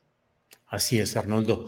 Temoris Greco, tú que eres el trotamundos de esta mesa, eh, ahora ya está muy estancadito aquí en, en México, muy uh. instalado, instalado aquí, ya llevas largo rato, pero eres el trotamundos de, del periodismo. Hay edad para todo. ¿eh? Hay edad para todo. o sea, que, que, ya estoy muy viejo, ¿ok? defiéndete, Temoris.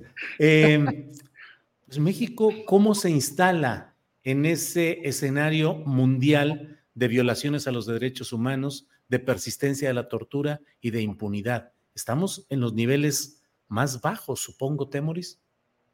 Sí, o sea, México es un país que siempre ha firmado todo lo que ha habido por firmar a nivel de, tratados internacionales. ¿no? Todos, todos los, los, tratados con los mejores propósitos siempre lo firmamos. El de acá, el de allá, el de la derecha, el de arriba y el de abajo.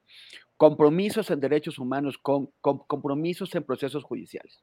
desde que yo recuerdo, sobre, sobre todo porque eh, cuando era niño, eh, pues estaba el, el, famoso Arturo Durazo Moreno, como jefe de la policía de la, de la de México, que eh, pues al terminar su periodo había un, pues una, una situación medio de, de, escándalo frente a su, a, a, su uso indiscriminado de la, de la tortura. Entonces, desde entonces recuerdo que hay compromisos y compromisos y compromisos y compromisos asumidos por todo tipo de autoridades de que ya la, tortura se va a dejar de aplicar en México. Y sin embargo, yo creo que eh, en, una de las, de las em, de los aprendizajes que nos deja el caso Yotzinapa de nuevo es el uso que, que, José Méndez, el relator general, el, relator de la tortura de la ONU, eh, lo, lo, certificó en un, en un, estudio que presentó para la Fiscalía Especial de Caso Yotzinapa, eh, el uso sistemático y generalizado, o sea, no, no, sistemático significa que no es un policía que casual por ahí andaba y, no supo qué hacer y torturó a su detenido. O sea, el uso sistemático y generalizado, o sea, es un sistema que lo hace como a todos los detenidos, a más de 70 personas, los torturaron. Y la, la coordinación de instituciones de, de seguridad que intervinieron para torturar a estas decenas de personas. Tenemos presentes, incluso registradas en videos, a policías federales, a policías ministeriales, a, a, gente del CISEN, a marinos, a, militares, a autoridades diversas, todos en, en salones del, eh, o sea, en, instalaciones públicas, instalaciones del, del, Estado mexicano, alrededor de detenidos a los cuales se estaban torturando. Entonces, o sea, si, si, a, ese nivel se usa, con, con tal nivel de, o sea, es una coalición de servidores públicos para cometer este crimen. Si, si, si, eso se usa, pues, ¿qué, ¿qué, tan cerca estamos de que se cumplen esas, esas promesas? eh, em, a, nivel internacional se sigue usando la, tortura. fue, fue famosa la administración de George Bush eh, cuando, cuando, eh, cuando se, ah, se, se, comprometió con hacer un uso extenso de la tortura contra los sospechosos de actividades islamistas el, que, que, además de manera internacional, o sea, así que como el waterboarding, que es, el, meter a la gente a, eh, simular el, el, ahogamiento de una persona. Entonces sí, o sea, se, se usa eh, eh, a, nivel, a, nivel, internacional, pero en México yo creo que si hubiera una escuela internacional de tortura, tendríamos personas que, o, o agentes que podrían dar clases ahí. Bien, gracias. Luisa Cantú, eh, pues podemos entrar a otro tema, que es el de... Ya la última, la última, y les juro que ya me callo. Es que, ¿sabes qué? Me quiero sentir parte de la mesa, por eso tengo que poner desorden. Eres parte de la mesa. Sí, y es la Miss, y es la Miss, ¿eh? Sí, es la Miss, sí, sí, imagínate. Adelante, Luisa. Perdón, es que solo ahora que escuchaba justo lo que, lo que decía, nada más quería poner sobre la mesa también que... Eh, digamos que Mario Aburto, ahora que decías, eh, me parece lo, lo, de que la confesión o supuesta confesión sigue siendo el eje rector en este sistema, em, pues el, el, caso Aburto es justo eso, su abogado, que era un defensor de oficio, llegó casi una hora después de que ya se había autoincriminado con tortura, ¿no? Eso es lo que nos dicen ahora que se le reentrevistó. En este momento hay en la Suprema Corte un caso que en teoría tendría que sentar un precedente cuando haya casos así para que cualquier persona pueda apelar a ello. Eh, no sé si me explico, pero el caso de Juana Hilda González Lomelí, que es esta mujer, una de las seis eh, implicadas en el caso Wallace, una de las dos mujeres, la única que tiene sentencia, está en la Suprema Corte porque su defensa argumentó que había, em, pues, digamos, novedad en la discusión y que por ello, a pesar de ser un caso de secuestro que normalmente la Suprema Corte no vería, tenía ciertos elementos de irregularidad que pasan tan seguido que valía la pena que las ministras y ministros los revisaran. Uno es la tremenda misoginia con la que se le trató en los medios de comunicación y cómo, digamos, no se respetó su presunción de inocencia, pero como eso ya estaba revisado por el eh, caso Casés, se argumentaron otra serie de cosas. Y la que, digamos, logró que la Corte lo atrajera a la ministra Ríos Farhat fue el hecho de que lo que se usó para condenar a Juana Hilda fue que hay un video de ella que circuló en los medios de comunicación autoincriminándose y que fue grabado sin su abogado. Entonces, esto es muy importante porque ahora el ministro Gutiérrez Ortiz Mena tiene que elaborar un proyecto en el que básicamente solo puede poner dos cosas, que se libere inmediatamente a Juana Hilda González Lomelí y por lo tanto a todos los implicados en el caso Wallace o que se reponga el proceso, que es lo que la defensa no quiere, ¿no? Pero bueno, esto eh, dependerá del ministro Gutiérrez Ortiz Mena y de que la primera sala que lo vote, pues digamos en ese sentido o no.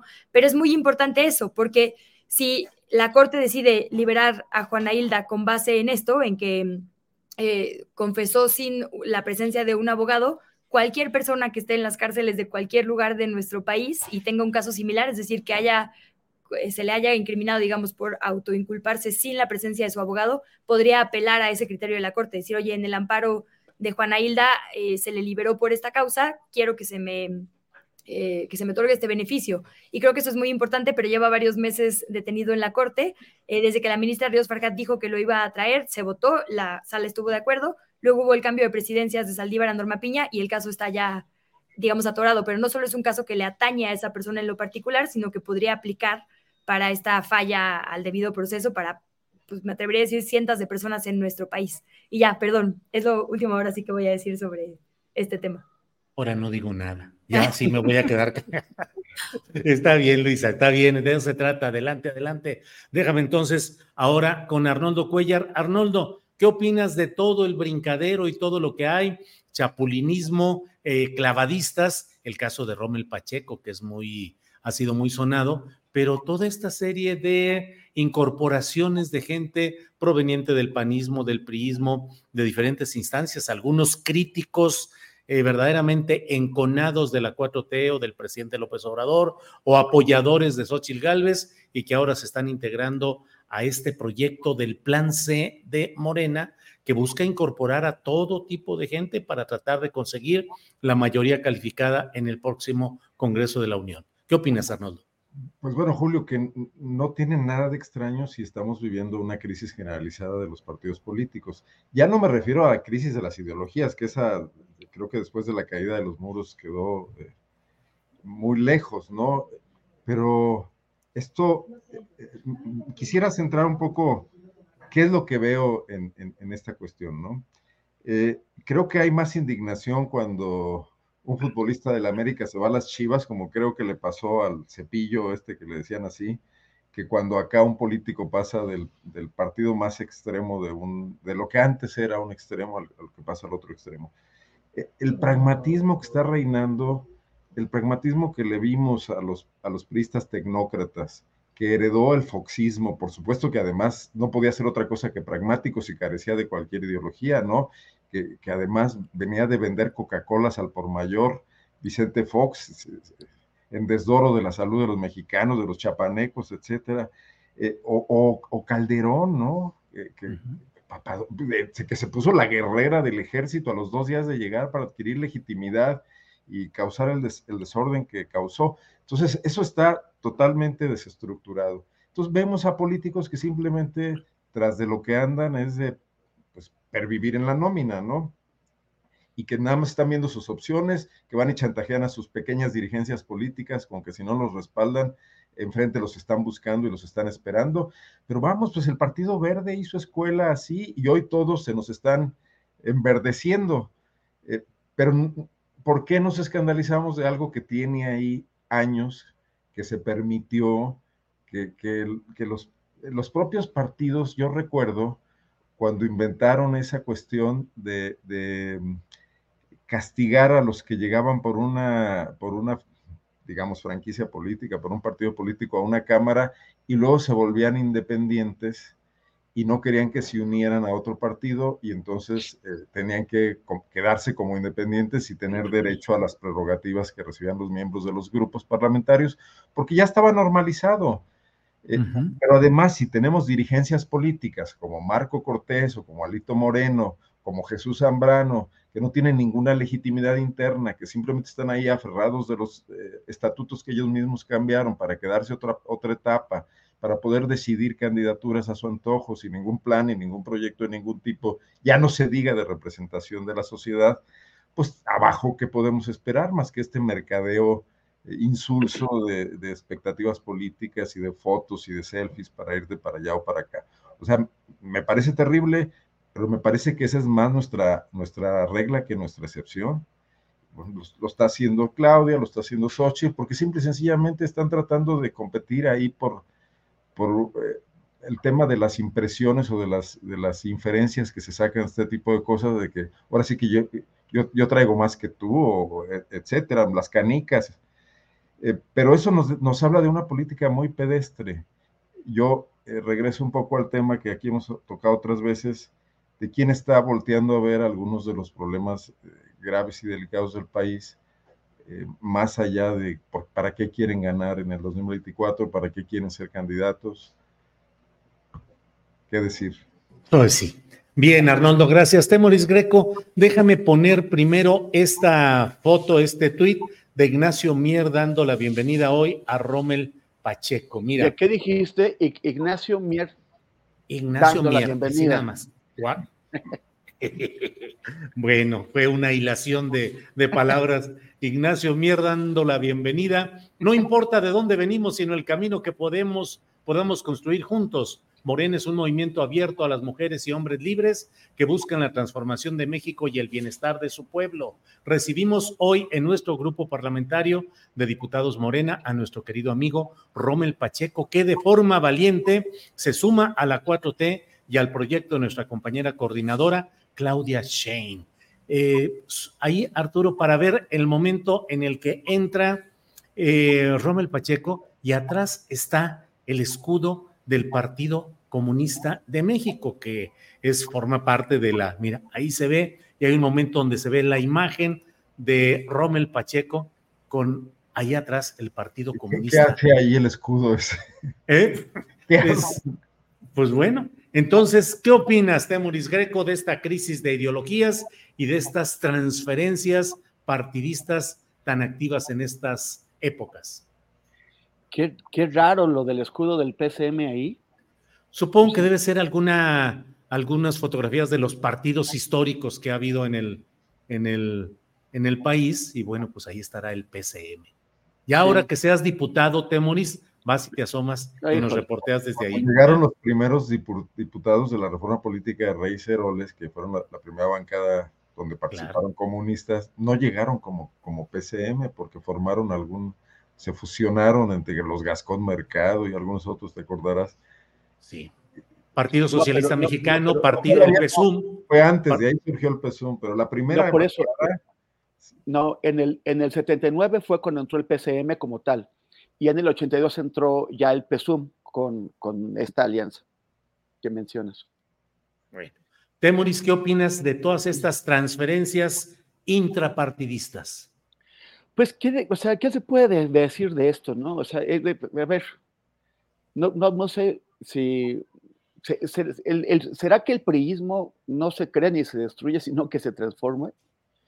¿Qué pasa? O sea, hemos estado viendo que el, Morena tuvo un periodo de construcción breve pero duro, con muchísima gente que, pues cuando no, no, se sabía qué iba a pasar con el proyecto, le dedicó su tiempo, su esfuerzo y enfrentó a, los, a poderes importantes de distintos niveles eh, los, los, federales, los nacionales, los, los, estatales y los locales para construir Morena. Y les, les costó muchísimo trabajo y, lo apostaron todo a ello, arriesgando, ¿no?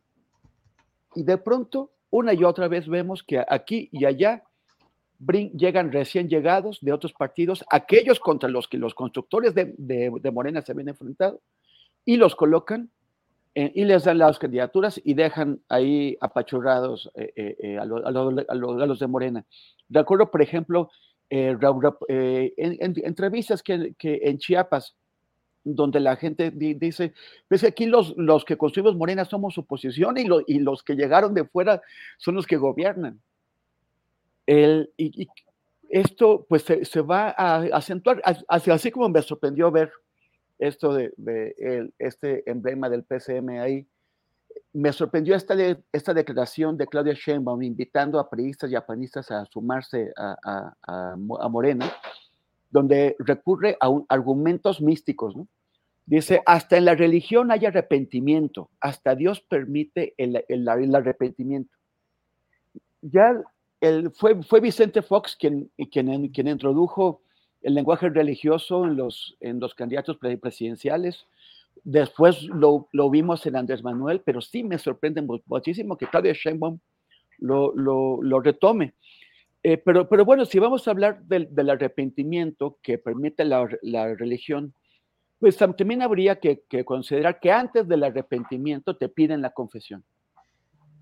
Y estos señores que, que están confesando, o sea, Rommel Pacheco, quien le dijo, a ver, ven y cuéntanos todas las trapacerías de las que tú has sido parte eh, eh, y, que, y, que, ahora, pues ahora te quieres que te limpiemos y que olvidemos y que súbitamente eres, eres químicamente puro y, y eso. Todos estos hombres y, mujeres que a los que están invitando y que, que ya se están saltando a Morena, eh, es gente que cree en el proyecto de Morena, que de pronto se hizo izquierdista o se hizo obradorista, que de pronto le, llegó la luz y comprendió que efectivamente es el, el, el camino es, es el de Andrés Manuel, o son solamente personas que están buscando chambas y que, que, que, están buscando chambas en empleos públicos o en candidaturas o en posiciones diversas. Esas chambas pues a mí me parece que tendrían que haber sido al menos una buena parte de ellas para los que se fregaron construyendo ese partido, para los, los que tomaron los riesgos. Pero no, se las, se van a dar a, los que las tenían antes con el PRI y las tenían antes con, con, el PAN y ahora solamente van a cambiarse de color para retener esas chamas y, y a excluir a los otros. ¿Dónde está la ideología? De, eh, Claudia lo, lo, lo, justifica en que, en que hace falta eh, tener la mayoría absoluta en, el Congreso, la, mayoría calificada. Esto, esto lo justifica todo, porque además ¿Qué es lo que vas a hacer cuando ya están ahí? Esa gente no cree en el proyecto, no es obradorista, no es izquierdista, no, no tiene una ideología, tiene intereses, responde a intereses. Y esos intereses, no los, eh, eh, eh, sus, sus, conexiones sucias, sus conexiones con los poderes que, que, que, se supone que se están combatiendo, esas no, no, van a desaparecer de pronto. ¿Qué es lo que pasa, por ejemplo? O sea, todo el tiempo nos, nos preguntamos, ¿qué hacer con Ricardo Monreal? Porque, porque, Ricardo Monreal, sin negar que le ha prestado algunos servicios importantes eh, eh, al proyecto de Lobo de López Obrador, finalmente es una fuerza que desde adentro eh, golpea y golpea y erosiona y sabotea. Mejor ejemplo lo obtenemos aquí en Cuauhtémoc con, con Sandra Cuevas si, si, no saben cómo resolver el problema Monreal, porque de pronto se apacigua y después regresa y regresa y regresa, y tal parece que mejor hubiera sido desde el principio no, no, incorporarlo o dejarlo fuera. Bueno, ¿qué es lo que pasa con tanto bicho, tanta tepocata, como diría Fox, que, que están invitando a entrar? Bien, gracias, Temoris. Eh, nada más para ilustrar, se llama Memoria México eh, esta parte en la cual Memórica, eh, en 1979 el Partido Comunista Mexicano participó por primera vez en elecciones legislativas, obtuvieron 750 mil votos, fue la primera ocasión desde que fue fundado en 1919 en la que participaron porque tenían prohibida la participación en el juego electoral. Y vienen aquí las fotografías de las credenciales emitidas, algunos de ellos, miren, ahí está Valentín Campas Salazar, eh, Gilberto Rincón Gallardo, eh, luego tenemos allá a Evaristo Pérez Arreola. Mira. Mira, pues sí, ahí está Evaristo Pérez Arreola de nuevo, eh, Fernando Peraza Medina, mm, Roberto Jaramillo Flores, que luego fue dirigente del Partido Socialista Revolucionario, Alejandro Gascón Mercado, candidato al gobierno de Nayarit en un fraude que se le adjudicó a Porfirio Muñoz Ledo. Pablo Gómez, digo, pues cómo no, Pablo Gómez ahí. ¿Quién más tenemos por acá? Gerardo Unzueta Lorenzana. Eh, luego tenemos acá Manuel Stephens García, que era luego del Partido Popular Socialista.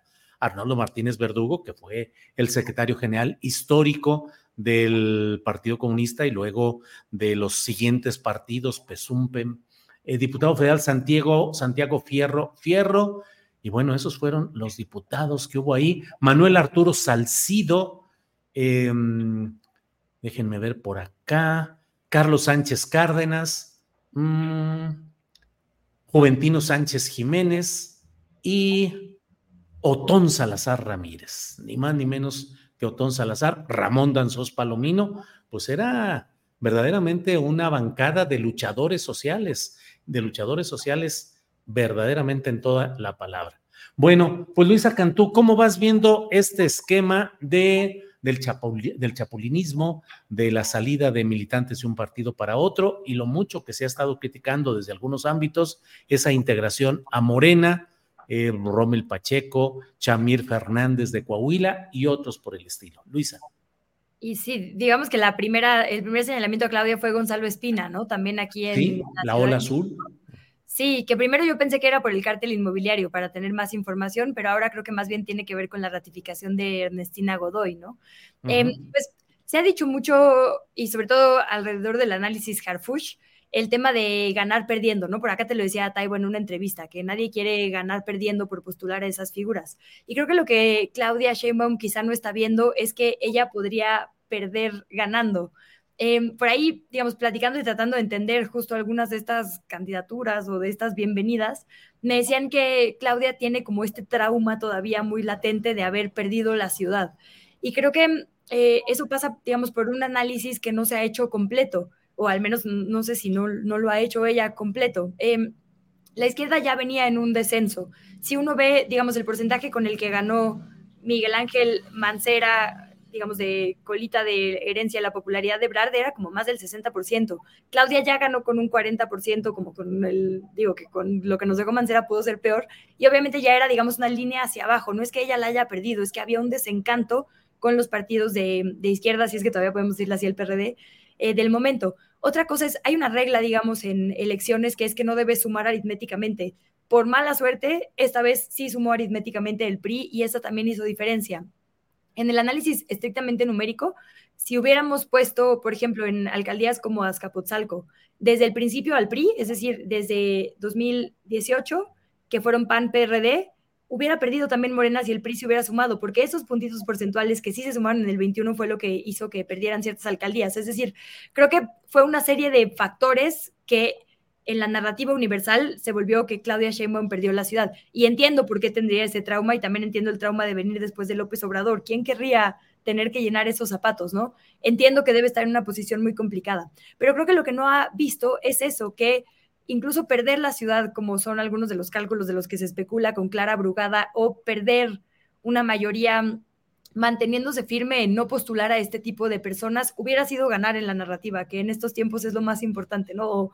De lo más importante. Entonces creo que tiene que empezar a pensar que a lo mejor perder también es ganar, y sobre todo porque ella no solo tiene, digamos, eh, este mm, bastón de mando en un momento de mantener el gobierno por primera vez de izquierda, tiene la carga también histórica que, insisto, pues pobre, pero para eso estás ahí, eh, de ser la primera mujer en que vaya a gobernar desde la presidencia de la República, porque ya hay otros puestos estratégicos, pero eso particularmente tendría que también tener una visión distinta. Y cuando hablamos de que no queremos más patriarcado, perdón aquí los clichés, pero es real, gobernando nos referimos también a eso, a no querer el poder por el poder, esto que, ahora decía Temoris, ¿no? Como eh, no aferrarse al poder, porque ¿para qué? Justo que las mujeres ocupen estos puestos tendría que quitar esta visión digamos, que, históricamente podemos calificar como patriarcal y empezar a pensar distinto.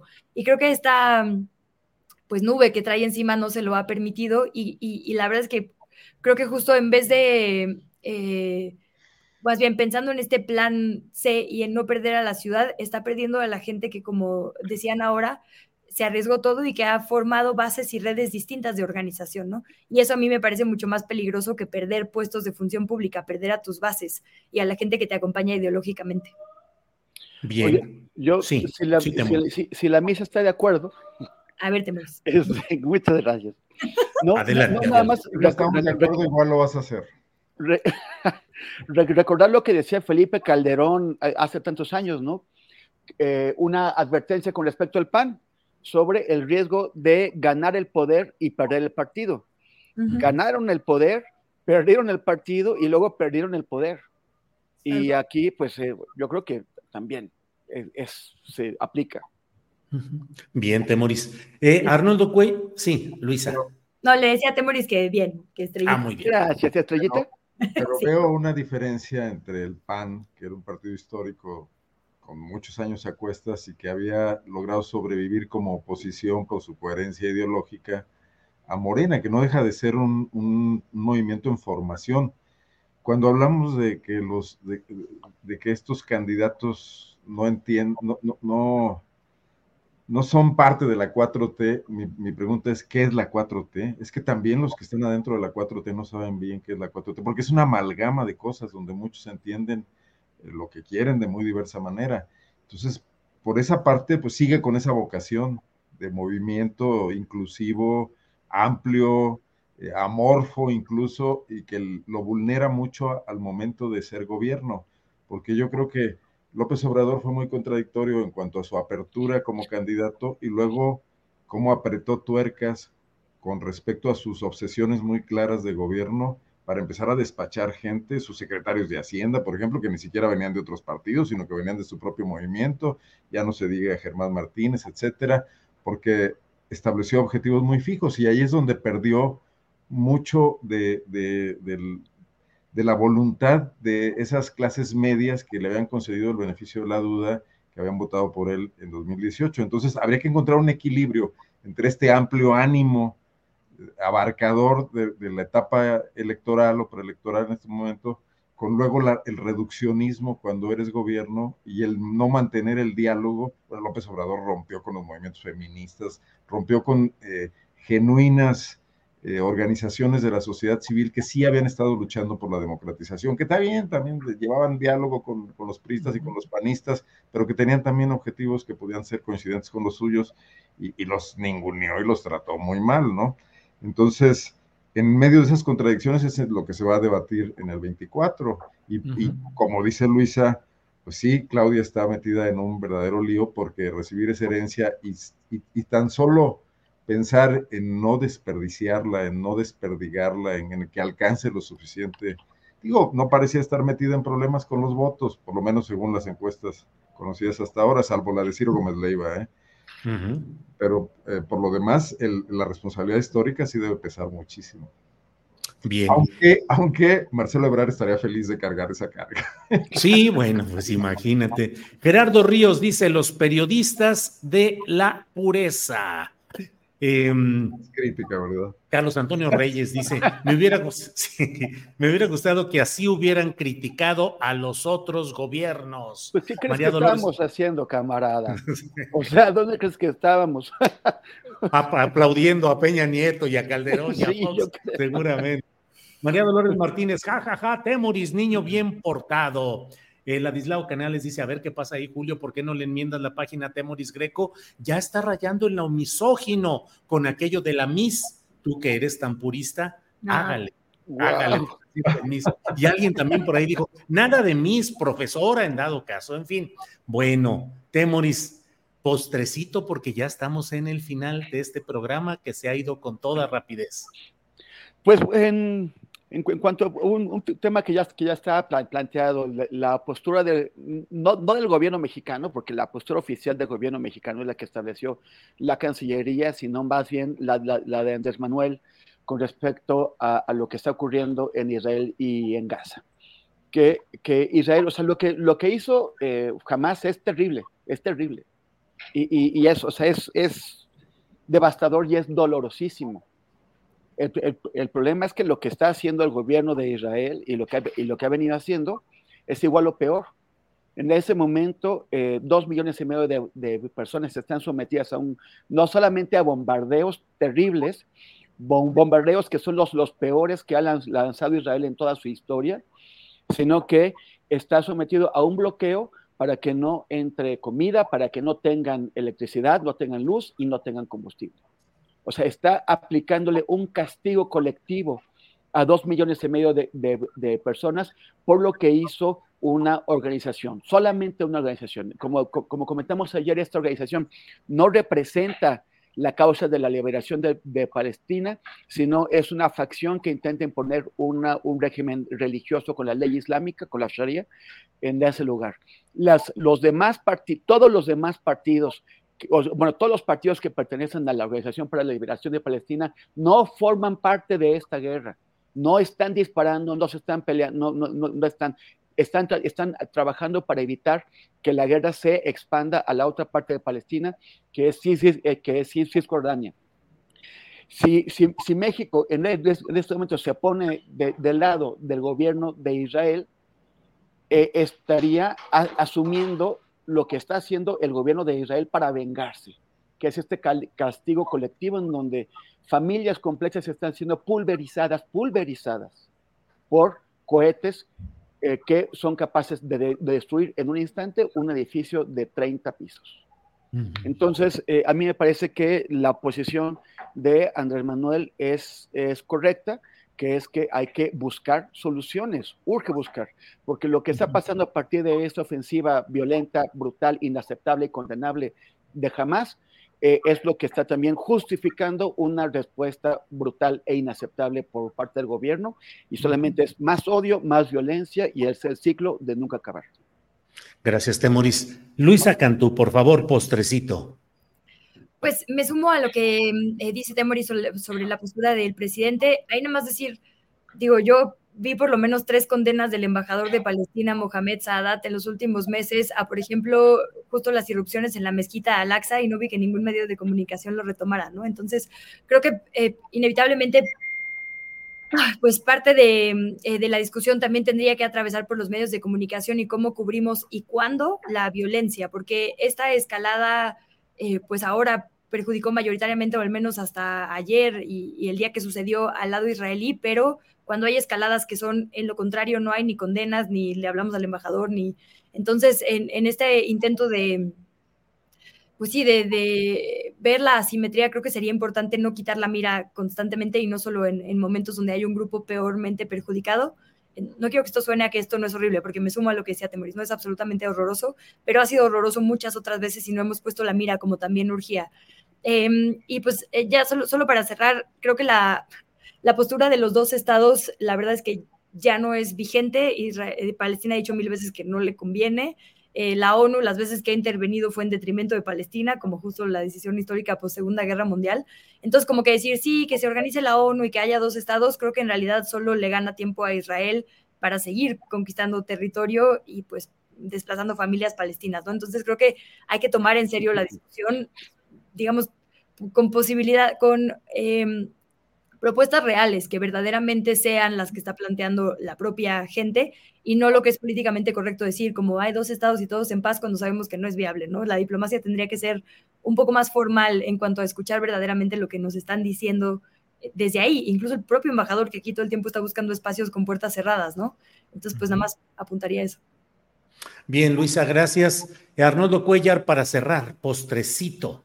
Pues sobre este tema que no sé si voy a decir una barbaridad, pero este asedio a Gaza, originado por una acción absolutamente condenable, pareciera lo que ocurrió en el gueto de Varsovia, donde están pagando inocentes por lo que hizo es un grupo militante y activo que, que, actúa por razones políticas y que parece que en este caso eh, benefició incluso visiones como las de Netanyahu, ¿no? Para, radicalizarse, para obviar una fuerte crisis interna que tenía con el tema del, Poder Judicial, incluso ha recibido ya recomendaciones o reconvenciones de los Estados Unidos, y para bajar el tono de la confrontación en base a esa negociación para la diplomática con, Arabia Saudita, ¿no? Eh, parece demasiado, o era un gigante con pies de barro el tema de la tecnología y la seguridad y los esquemas de inteligencia israelí o hubo una deliberada omisión ahí. Y, creo que eh, la postura de México al final ya me pareció sumamente equilibrada, más allá de, pues, entendible la postura de la embajadora israelí, pero yo creo que en esta ocasión López Obrador se mantuvo en un, en un punto bastante no, no neutro, neutral, mejor dicho, ¿no? neutral y, y creo que es lo mejor en este caso, ¿no? Frente a un asunto donde por todos lados está eh, el asunto, hay pérdida de vidas humanas de ambas partes y son personas inocentes que nada tenían que ver, que no son combatientes. Además, no es una guerra de un Estado contra otro Estado, es, es, contra una población, donde muy probablemente los responsables del el ataque ya ni siquiera estén ahí o estén bastante bien protegidos. ¿no? Bien, pues eh, Temoris Greco, muchas gracias. Buenas tardes por este martes 10 de octubre. Gracias, Temoris. Muchas, muchas gracias y síganos en nuestras redes, arroba Temoris, en mi caso, en Twitter y en Instagram y en Facebook. Muy bien, Temoris. Gracias. Luisa Cantú, muchas gracias. Gracias por invitarme, es un honor escucharles y estar por acá. Muchísimas gracias. Gracias. Número uno a las felicitaciones del chat a Luisa. Qué bueno. Sí, muchas felicitaciones, muchas, todas. Arnoldo Cuellar, muchas gracias y buenas tardes. Hasta pronto. Hasta luego, Julio, gracias. Saludos a los compañeros. Hasta luego, gracias. Hasta luego, gracias. Bien, son las 2 de la tarde con 59 minutos. Mire, antes de irnos, déjeme leer este mensaje. Em, eh, Adriana Flores Licea dice, estimado Julio, cáncer de mama, cáncer, ayuda por favor, los equipos de radioterapia no funcionan en el INCAN MX, Instituto de enfermedades cancerígenas y la espera aumenta un mes más para los pacientes. Así es que, pues estemos atento atentos a lo que plantea Adriana Flores Licea. Los equipos de radioterapia no funcionan en el Instituto de Cáncer de México y la espera aumenta un mes para los pacientes. Ojalá y haya atención adecuada para este, este señalamiento que nos hace, ay, ay, ay, que nos hace eh, una, un internauta. Bueno, pues cierro nada más diciéndole que la sección instructora de la Cámara de Diputados convocó a una reunión extraordinaria para iniciar el proceso de desafuero del fiscal del estado de Morelos, Uriel Carmona, quien salió del penal del Altiplano el 22 de septiembre tras obtener un amparo. Em, en fin, Elías Lixa integrante de la sección instructora, recordó que Pablo Gómez, presidente de la sección instructora de la pasada legislatura, no ordenó el análisis de fondo del expediente de Uriel Carmona, pues determinó que no lo podían desaforar al no contar con dicha figura de protección. Sin embargo, ya se pronunció la Suprema Corte de Justicia de la Nación. Bueno, pues muchas gracias. Son las 3 de la tarde con un minuto. Le agradecemos que haya estado con nosotros. 5 de la tarde, Paco Cruz con su videocharla cruzada y yo regreso y estoy con ustedes a las 9 de la noche en una videocharla astillada. Por hoy, muchas gracias de corazón, muchas gracias y hasta pronto.